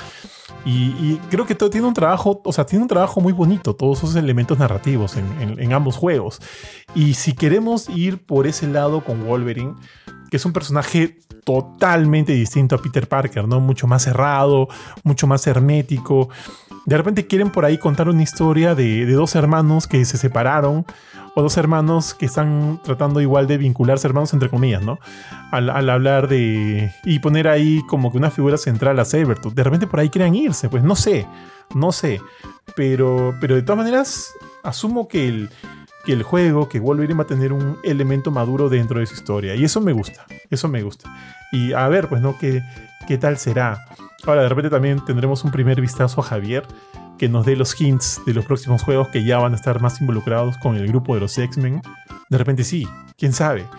Entonces hay muchas cosas con las que jugar dentro de este proyecto. Y eso me entusiasma. Pero sí, me queda claro, mm, relativamente entendido de que este primer juego de los X-Men, que es Wolverine, va a ser una escala mucho más limitada de lo que va a ser el tercero. Sí. Es por eso que acá, como te digo, no espero ver a Galactus, no espero ver a... ¿Qué hace Galactus este, ahí? a Apocalipsis. Quién sabe, pues, ¿no? No espero ver Apocalipsis. Ya, Apocalipsis. Ya, no espero ver. Apocalipsis ahí. O, o al Dark Phoenix ahí, ¿no? Es como que. El, el Dark. Sé que de repente la. No te decir, el Dark Phoenix Dime. es la saga más quemada por toda la, todo lo que no es cómics. O sea, lo hemos visto en películas dos veces ya. Y obviamente lo vimos en las series animadas. O sea que ya. Yo, yo, yo estoy feliz si es que no vuelvo a ver al Fénix en, un- en una adaptación de X-Men como esta. O sea, déjenla allí con sus poderes telequinéticos y metan en algún roche por ahí, pero. Es que al momento de meter al Fénix, solamente al Fénix ya te estás yendo al espacio. Eh, y ahí, bueno, sé que gran parte de, las, de la franquicia X-Men o el legado de los X-Men está en el espacio. O sea, los Shi'ar, están este, el grupo del papá de, de, de el Corsario, los Starjammers, ahí está. Eh, está todo su rocho con, los, con, el Brute, esta, esta raza que es, son los Xenomorphs básicamente, pero en versión X-Men. Eh, el viaje en el tiempo multidimensional al, al futuro de, de Age of Apocalypse, las diferentes variantes de Wolverine que hay. Hay muchas cosas que yo siento que todavía no es buena idea tocar. Es más, incluso me atrevería a decir que no lo toquen dentro de esa trilogía. Que la trilogía sea, no sé, versus Magneto, si quieren. Que es un personaje bastante poderoso, bastante temible, pero relativamente terrenal. O sea, hemos visto a Spider-Man hacer un build-up de tres juegos para el Duende Verde. Es verdad. Es verdad, es verdad. Entonces, yo creo que está bien. O sea, no, no tienen por qué meter a. Apocalypse podría funcionar. Pero tendrían que re- reestructurarlo, creo, de alguna forma para. No, bueno, no, Apocalypse creo que sí funciona.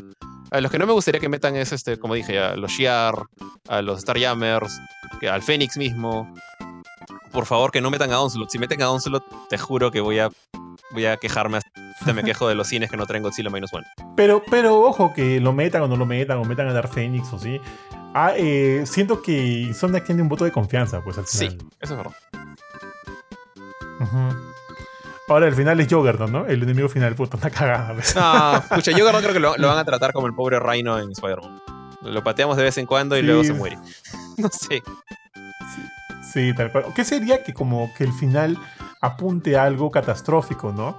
Como que el nacimiento, pues, de... de mm, ah, ¿Cómo se llama este chivolo? De que ahora ya, que, que acaba de perder sus poderes, que era puta Billón Omega. ¿Prometheus? El, el hijo... ¿Prometheus o Legion? Este... No, Legion no. Este, eh, Franklin. Ah, Franklin, Franklin Richards. Sí. Ah.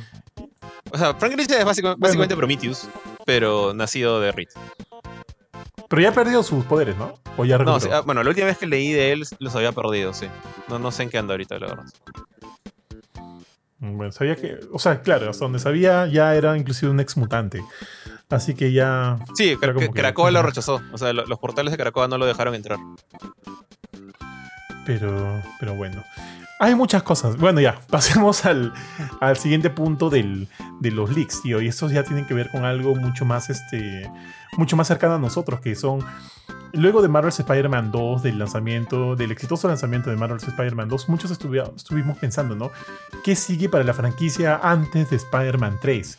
Porque obviamente, o sea, siento, asumo que muchos sentimos de que hay bastante material aún por tocar dentro del juego. El primer título tuvo este, una expansión de tres capítulos que, a mí no me parecieron tan buenos a nivel de historia a comparación del, del juego base, pero me parecieron ok para seguir ¿no? con la experiencia de Spider-Man.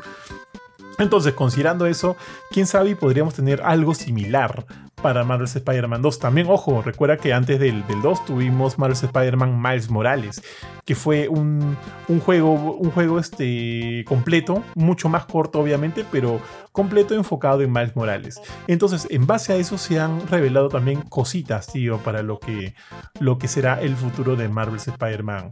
De Spider-Man 2, ¿no? Y es lo siguiente. Por un lado, eh, hay una perspectiva de hacer un spin-off centrado en Venom. Sí. Y que es.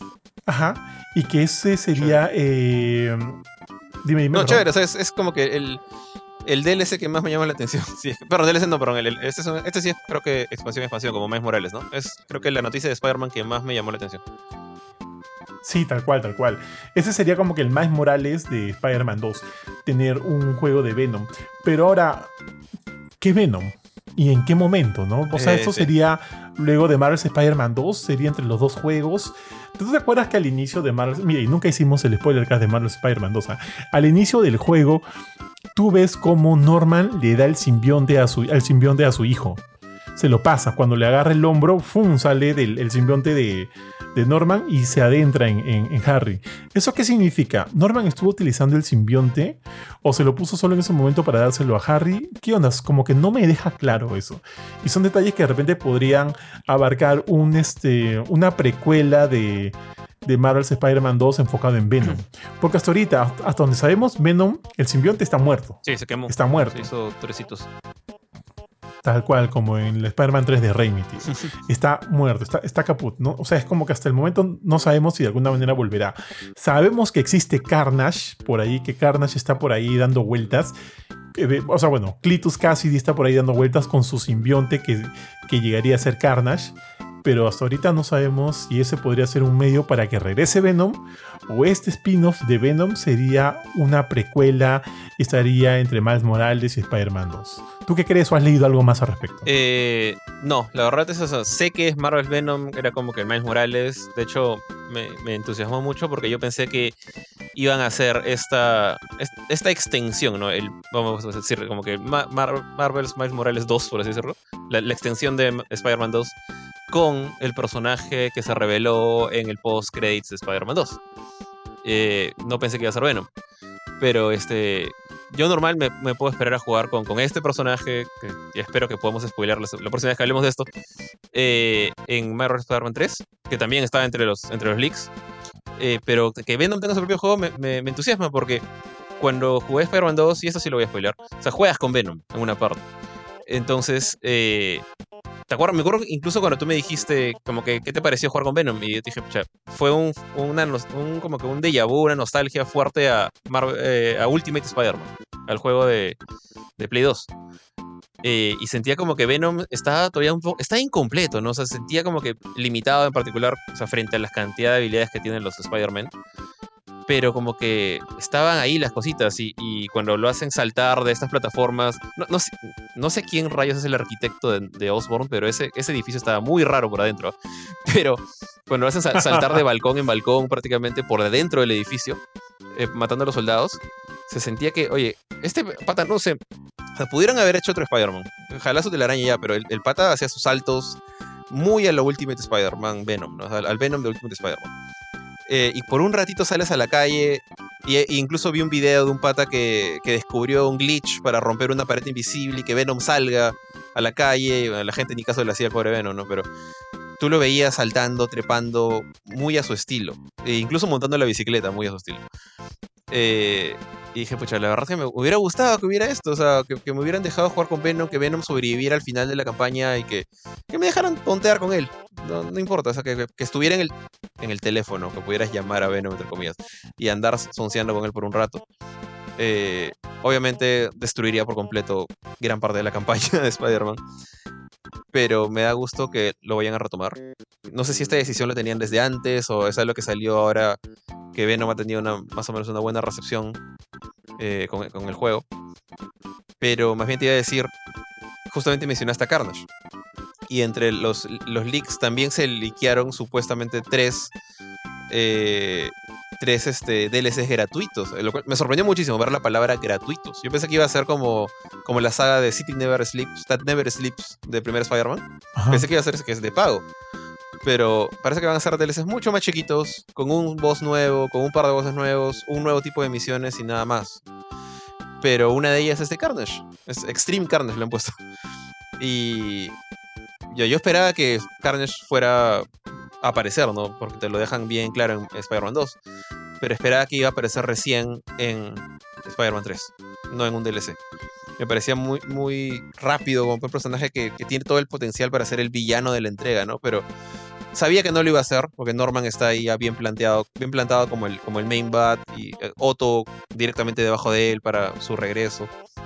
Entonces, yo creo que la respuesta a tu pregunta va a estar ahí. O sea, ese, ese DLC gratuito de Carnage va a salir antes del juego de Venom.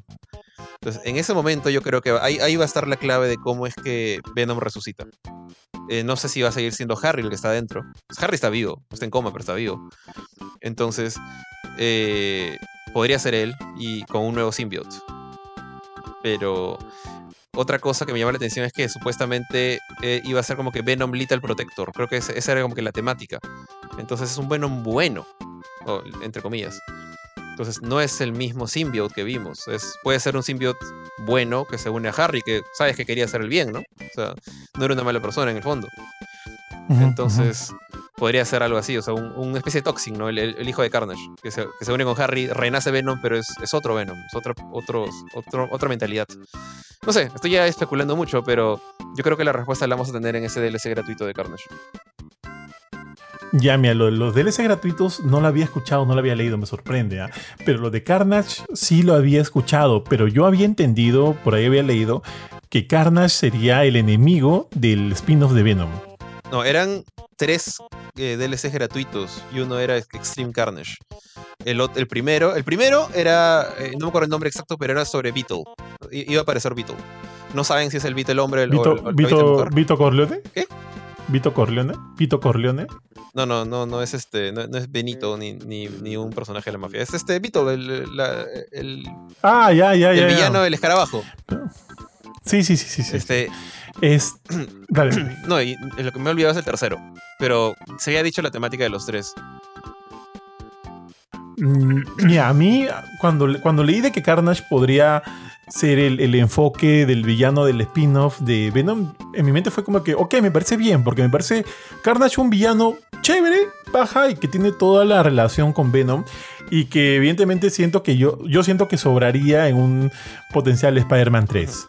Que sobraría ahí, porque como tú ya lo dijiste, los villanos principales es eh, Norman Osborn y el regreso de Otto, ¿no? Y no sé qué más que por ahí se pueda sumar, pero para darle una importancia, eh, valga la redundancia, relevante a, a Carnage, siento que sí sería un buen fit que sea el enemigo del spin-off de Venom y que veamos a los dos enfrentándose entre sí. Sí. Pero ahora si me dices que, o sea, ojo, todos estos, eh, toda esta información está en base a las filtraciones que, que han salido por ahí y por ahí de repente hay interpretaciones distintas, ¿no? De cada una de las, de las revelaciones que se han realizado.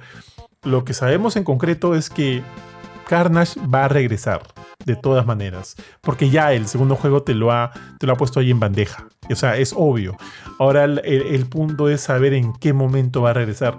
Si en estos DLCs gratuitos que comentas, que me parecería raro, porque si son DLCs gratuitos, mi mente rápidamente piensa en algo mucho más pequeño, ¿no? Sí, Valhalla fue gratuito, gratuito, Valhalla fue bravazo, a mí me gustó un montón, pero aún así fue gratuito y porque es gratuito también hay algunos peros dentro de ese DLC. Entonces, si yo quiero darle a Carnage una importancia de la magnitud de su personaje, ojo, no es que tampoco Carnage sea pues un. Otto Octavius, ¿no? Pero es un personaje relativamente chévere. Si queremos darle cierta importancia, porque al final de todo Spider-Man 2 hizo todo un arco sobre Cletus Cassidy, un, un arco largo. Entonces, para mí tendría sentido de que sea un villano principal dentro de un- una situación un poco más contenida, ¿no? Como un spin-off de Mira, acabo de encontrar la. ¿Y si es Ah, eso? Dale, sorry. Dale, dale. Tú, porque esto va a durar. Si, si es eso, yo estaría de acuerdo. Dale. No, ya mira, encontré la información que se, se filtró. Bueno, que realmente no se filtró, la filtraron, la robaron. o sea, fue un, un acto criminal, pero en fin.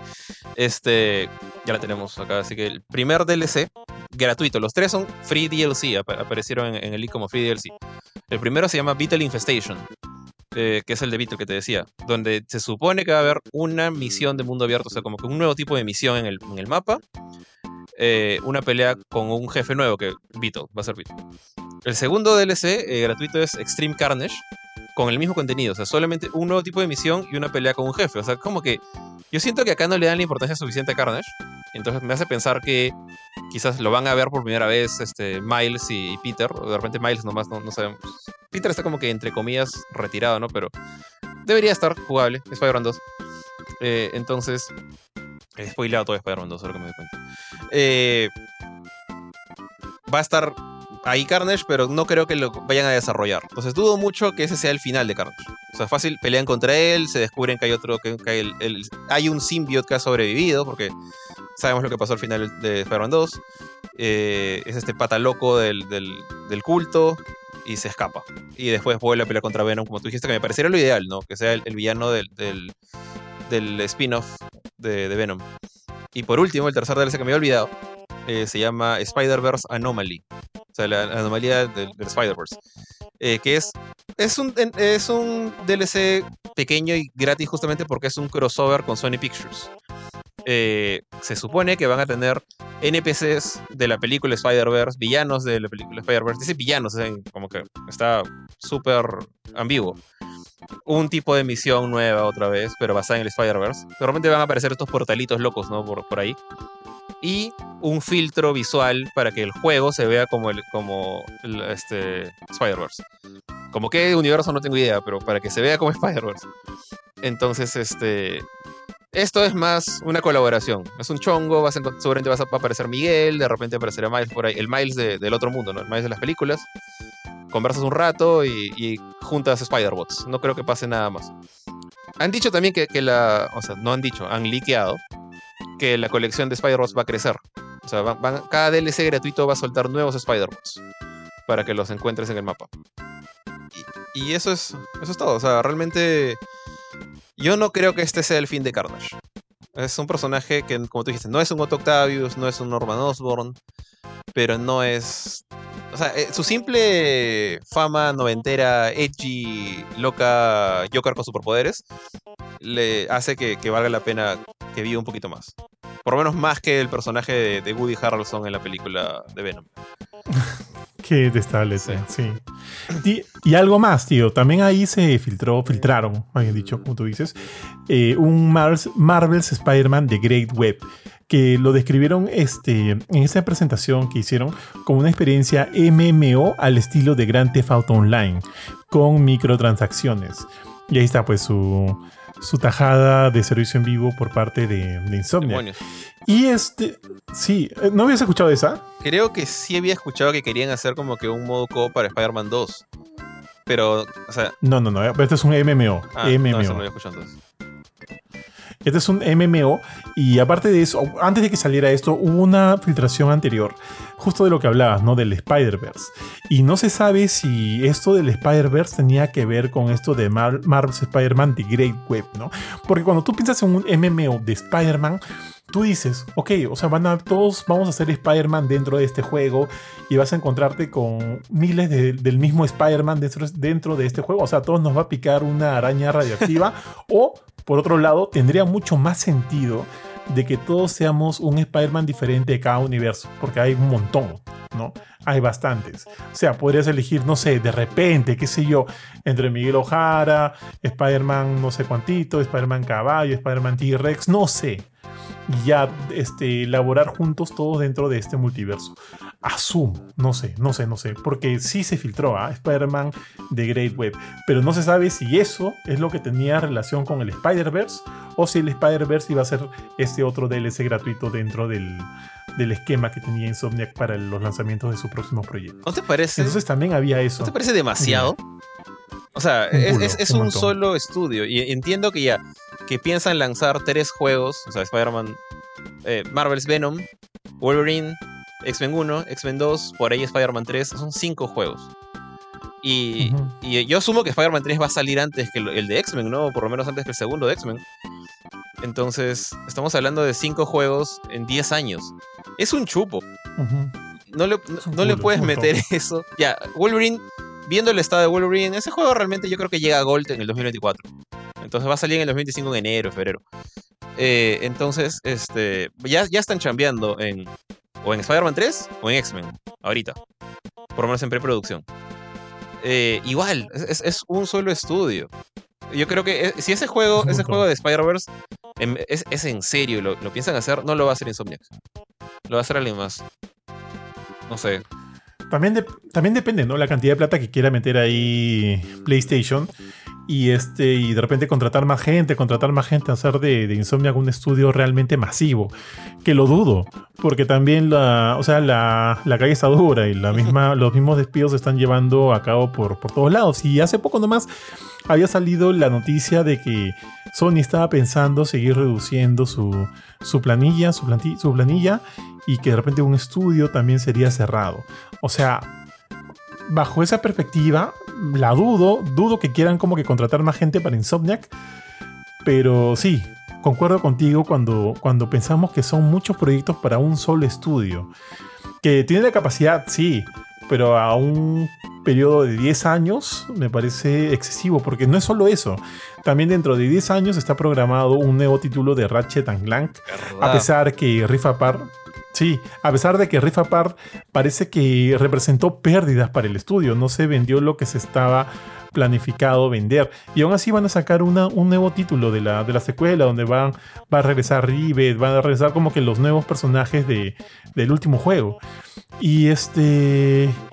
Y sí, pues, o sea, hay muchas cosas, proyectos dentro de un margen de 10 años que son un montón, Pero considerando el tiempo que te toma desarrollar juegos de calidad, al final no es tanto, Es muy pues. poco tiempo. Y son varios juegos.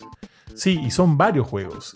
Entonces, yo asumo que también, pues, ¿no? Estas filtraciones, si bien no datan de mucho tiempo, del momento en que se realizaron al día de hoy, de repente van a haber cambios, de repente podrían haber cambios, de repente estos juegos de X-Men al final no salen. Porque si bien ahorita son proyectos, como cualquier otro tipo de proyecto, ya sea dentro de la industria de videojuegos o de donde, de donde sea, se pueden caer, ¿no? O cambiar o evolucionar o pasar a, otro, a otra cosa. Así que eso también está, está por verse. Además que también había visto por aquí, espérame un segundo, quiero encontrar la data, la data, la data firme de que este eh, eh, Insomniac Sony solo tendría los derechos de, de, de los X-Men hasta 2035. O sea, si hasta 2035 no sacan un juego de, de los X-Men, fuentes Gasca. Y si Ah. estos están programados para, para 2033, tenemos dos años más para seguir produciendo, ¿no? Hasta 2035 que puedan ya lanzar este juego de, de X-Men. Entonces, ¿qué significa esto? Que el tiempo está del lado de PlayStation y de, de Insomniac, porque tienen tiempo hasta 2035, si bien se estaba planificando lanzarlo antes de 2033, el último juego de los X-Men. Hasta 2035 hay un montón de tiempo, hay bastante tiempo. Y llega, por, ponte, si lanzas el juego en 2035, puedes negociar a seguir teniendo la, la licencia de, los personajes dentro de tu esto, ¿no? O sea, es como en las películas, es igualito. Entonces, habrá que ver cómo se desarrolla. El tiempo está a favor de ellos. Eso es lo que quiero decir. El tiempo está a favor de ellos. Pero igual, sí, son un montón de, de proyectos y, y ver pues cuáles podrían cambiar con el tiempo. Porque nada, al final nada está escrito en, en- en piedra, pues, ¿no? Pues sí, no, la verdad, yo estoy. Ahora creo que no me fijé en las fechas, cuando me dijiste 2035, son, son tantas cosas. 2033, perdón.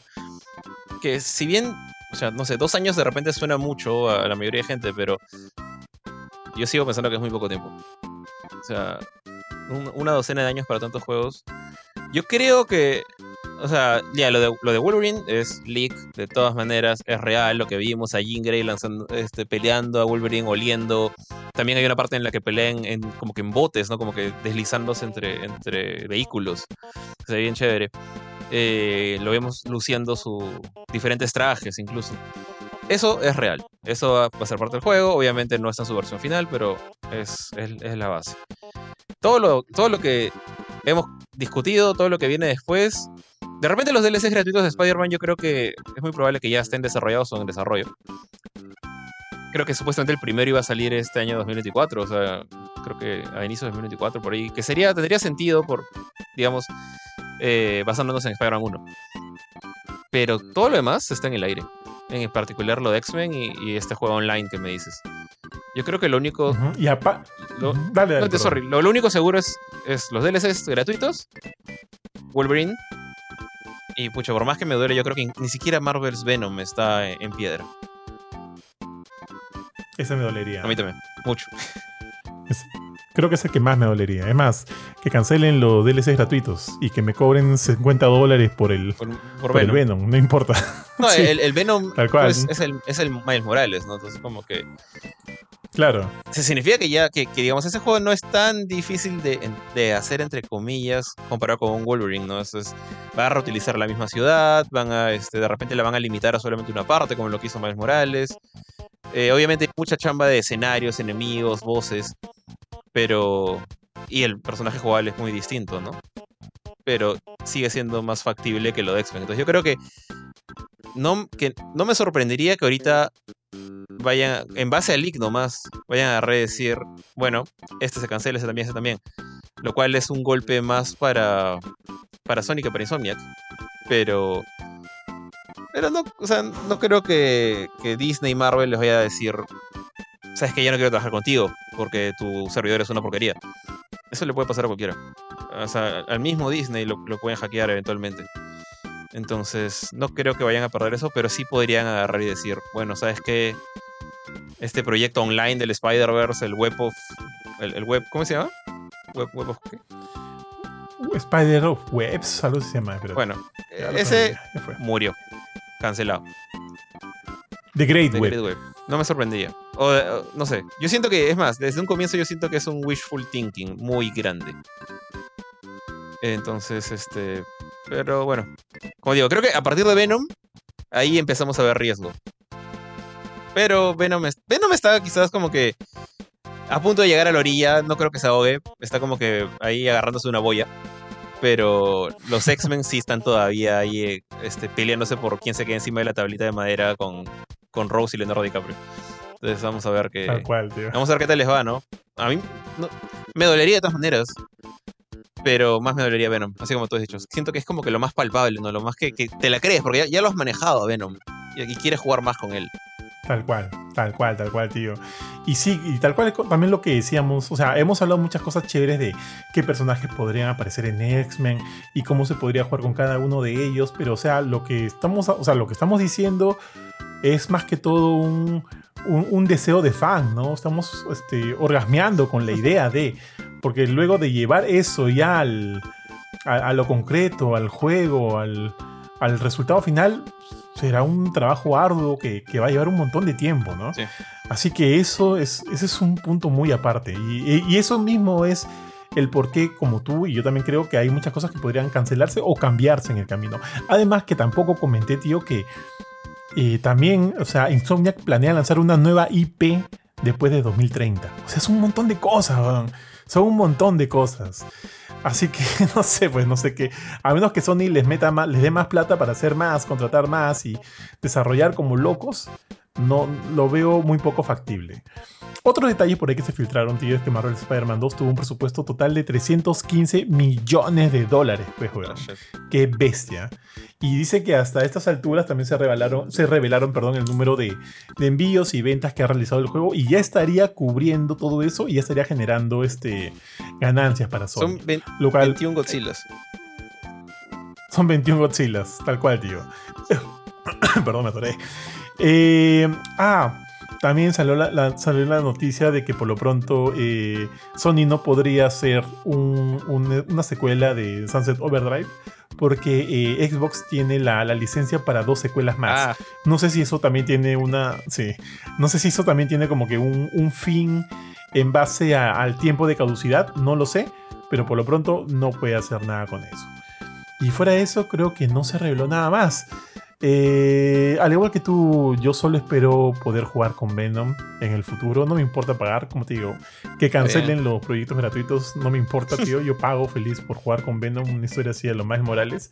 Que asumo va a costar 50 dólares porque la nueva normativa, pues, ¿no? Del, precio ahora son 70 dólares por un juego completo. Sí, seguramente. Sí. que asumo que podría, podría salir a 50 cocos. Pago, tío, pago por ver.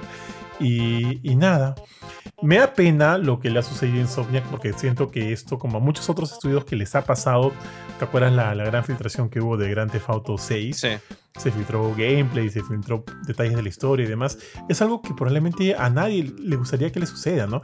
Y esta filtración que sucedió ahora está acompañado de, de mucha información de parte de gente del estudio, de parte de gente de Sony, lo cual es pésimo, es, es, es penoso, ¿no? Lamentablemente sucedió.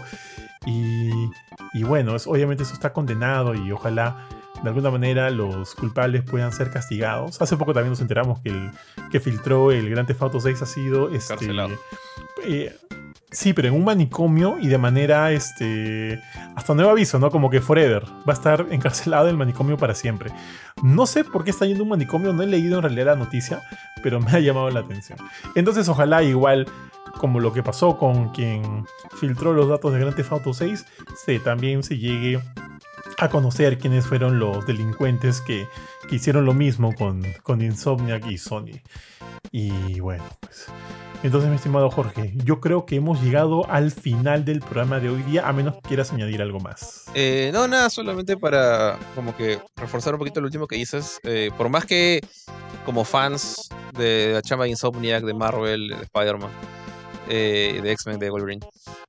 Como que al menos yo creo que nos hemos emocionado, como que hablamos de manera como que como que alegre, ¿no? De que mira todo lo que va a venir, lo que vamos a poder jugar de acá a 10 años, o durante esos 10 años realmente, pues son varias cosas.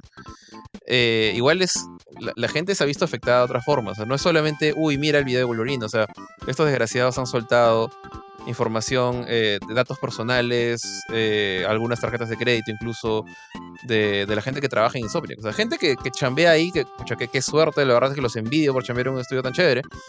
pero que al mismo tiempo chambean ahí para vivir, para ganarse la vida, para ganar plata y poder alimentarse a ellos y su familia. Entonces, eh, ¿por qué? O sea, ¿qué, qué, hace la gente con, digamos, con esas tarjetas de crédito? Obviamente la gente que las puede tratar de robar, gente que puede tratar de utilizarlas para lo que no es, gente que puede compartir los datos de esta gente para quién sabe qué. O sea, los datos personales se pueden usar de muchas maneras. Eh, obviamente, toda esta gente de, Insomnia que ha tenido que ir corriendo a, los bancos a cancelar su tarjeta de crédito, por lo menos llamar por teléfono, de alguna u otra forma protegerse, ¿no? Y es un momento incómodo. Y justo ahorita, en, mañana es Nochebuena, pasa mañana es Navidad. Y esta gente ha estado corriendo de arriba para abajo hace una semana nomás, o dos semanas, por culpa de, de un gente que básicamente lo que ha hecho es raptar su, información personal y la información de su compañía para ganar plata ilícitamente. Y lo, peor, lo más chistoso es que es plata. Ellos pidieron bitcoins, que obviamente es plata que no se puede rastrear. Que, sigue valiendo un chupo de plata. Por suerte, los NFTs ya están casi muere. Los monos ahora valen negativo y estoy feliz por eso. Pero este sigue siendo dinero peligrosamente irrastreable. Es como que es la, casi la, la divisa de los hackers y de los criminales de, Internet, ¿no? Entonces, eh, no sé. Así como han agarrado el de Grand Theft Auto y lo metieron en un manicomio y bueno, de repente, qué sé yo, por qué está en un manicomio, también me da curiosidad lo que acabas de decir. Eh, pero ojalá también esta gente lo, puedan agarrar, porque yo creo que lo, que han hecho, por más que, ha sido fuente de noticias, es un acto criminal. Entonces, como tal, merece una pena. Entonces, nada, eso, la verdad es que, digamos, que, la gente no se olvide de eso, por más em, emoción que nos dé ver, ver un, entre comillas, trailer de Wolverine, hay gente que ha jugado el, este prototipo, porque no es un alfa, no es un beta, no es un demo, es, un prototipo que no debió salir al público, que lo han jugado en su PC. Eh, bueno, ya chévere, lo pasaste bien, no, deberías haberlo hecho, pero eh, yo tampoco debía haber visto sus videos y ya, los vi, o sea, hay cosas que, que ya lamentablemente pasaron. Entonces, que no, que no olvidemos, yo me incluyo, ¿no? Que esto no debió pasar de la manera que pasó. Y que ojalá no se repita nada más. De acuerdo, mi estimado. Ah, bueno, ahora sí, cerramos el programa del día de hoy, pero sin antes, este, no, o sea, no quiero dejar de comentarles que hay bastante nuevo contenido en nuestra página web. Entren a www.gamecore.com. Tenemos un par de previews nuevas. Tenemos el de Tekken 8, la demo recién salida, que ya ahora la puedes jugar en todas las plataformas, ya no solo PlayStation. De hecho, salió de manera anticipada en PlayStation, ya también está en Xbox y PC. También tengo la preview de Apollo Justice Age Attorney Trilogy muy pronto la review completa. Además, los artículos de muchas cosas que también hemos mencionado el día de hoy. Hay artículos de la cancelación de, de por qué la cancelación de The Last of Us es algo bueno. Eh, también pongo ahí. Eh, He compartido otro artículo acerca del final de God of War Valhalla. Si quieren leerlo y emocionarse con mis palabras, por favor, entren ahí.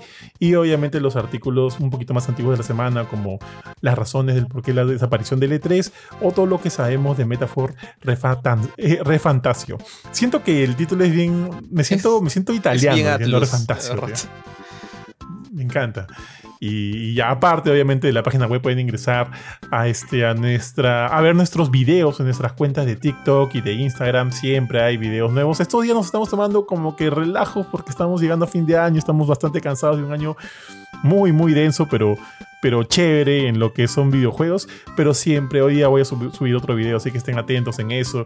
Y obviamente en nuestros programas pueden consultarlos toditos. En Spotify nos encuentran como Gamecore Podcast. Jorge, te dejo el micro para que te despidas. Eh, bueno, la verdad, esto ha sido bastante interesante. Nos particularmente me ha sorprendido la cantidad de tiempo que pasamos hablando de, lo de Last of Us y, la cancelación del, online y qué significa esto en la industria. O lo que esperamos, o lo que podemos, podríamos esperar. Y bueno, obviamente bastante más de, lo de Insomniac. Así que ojalá, digamos, este, hayan disfrutado escuchándonos. Eh, puedan compartir sus opiniones por los diferentes medios. Y chequen la página web que está todavía, bueno, está relativamente nueva. es, renovada ya hace algunos meses, pero está todavía jovencita, luciendo su nuevo look, sus nuevas eh, gráficas, el nuevo logo también que aparece en todas las redes sociales. Y chequen justamente dichas redes sociales para el último, las últimas noticias y el contenido más reciente hecho por GameCube. Sin más, nos vemos hasta una semana, hasta la próxima semana. Chau. Así es, y siempre, siempre con la idea de seguir mejorando a cada paso. Cuídense mucho todos, chao, chao.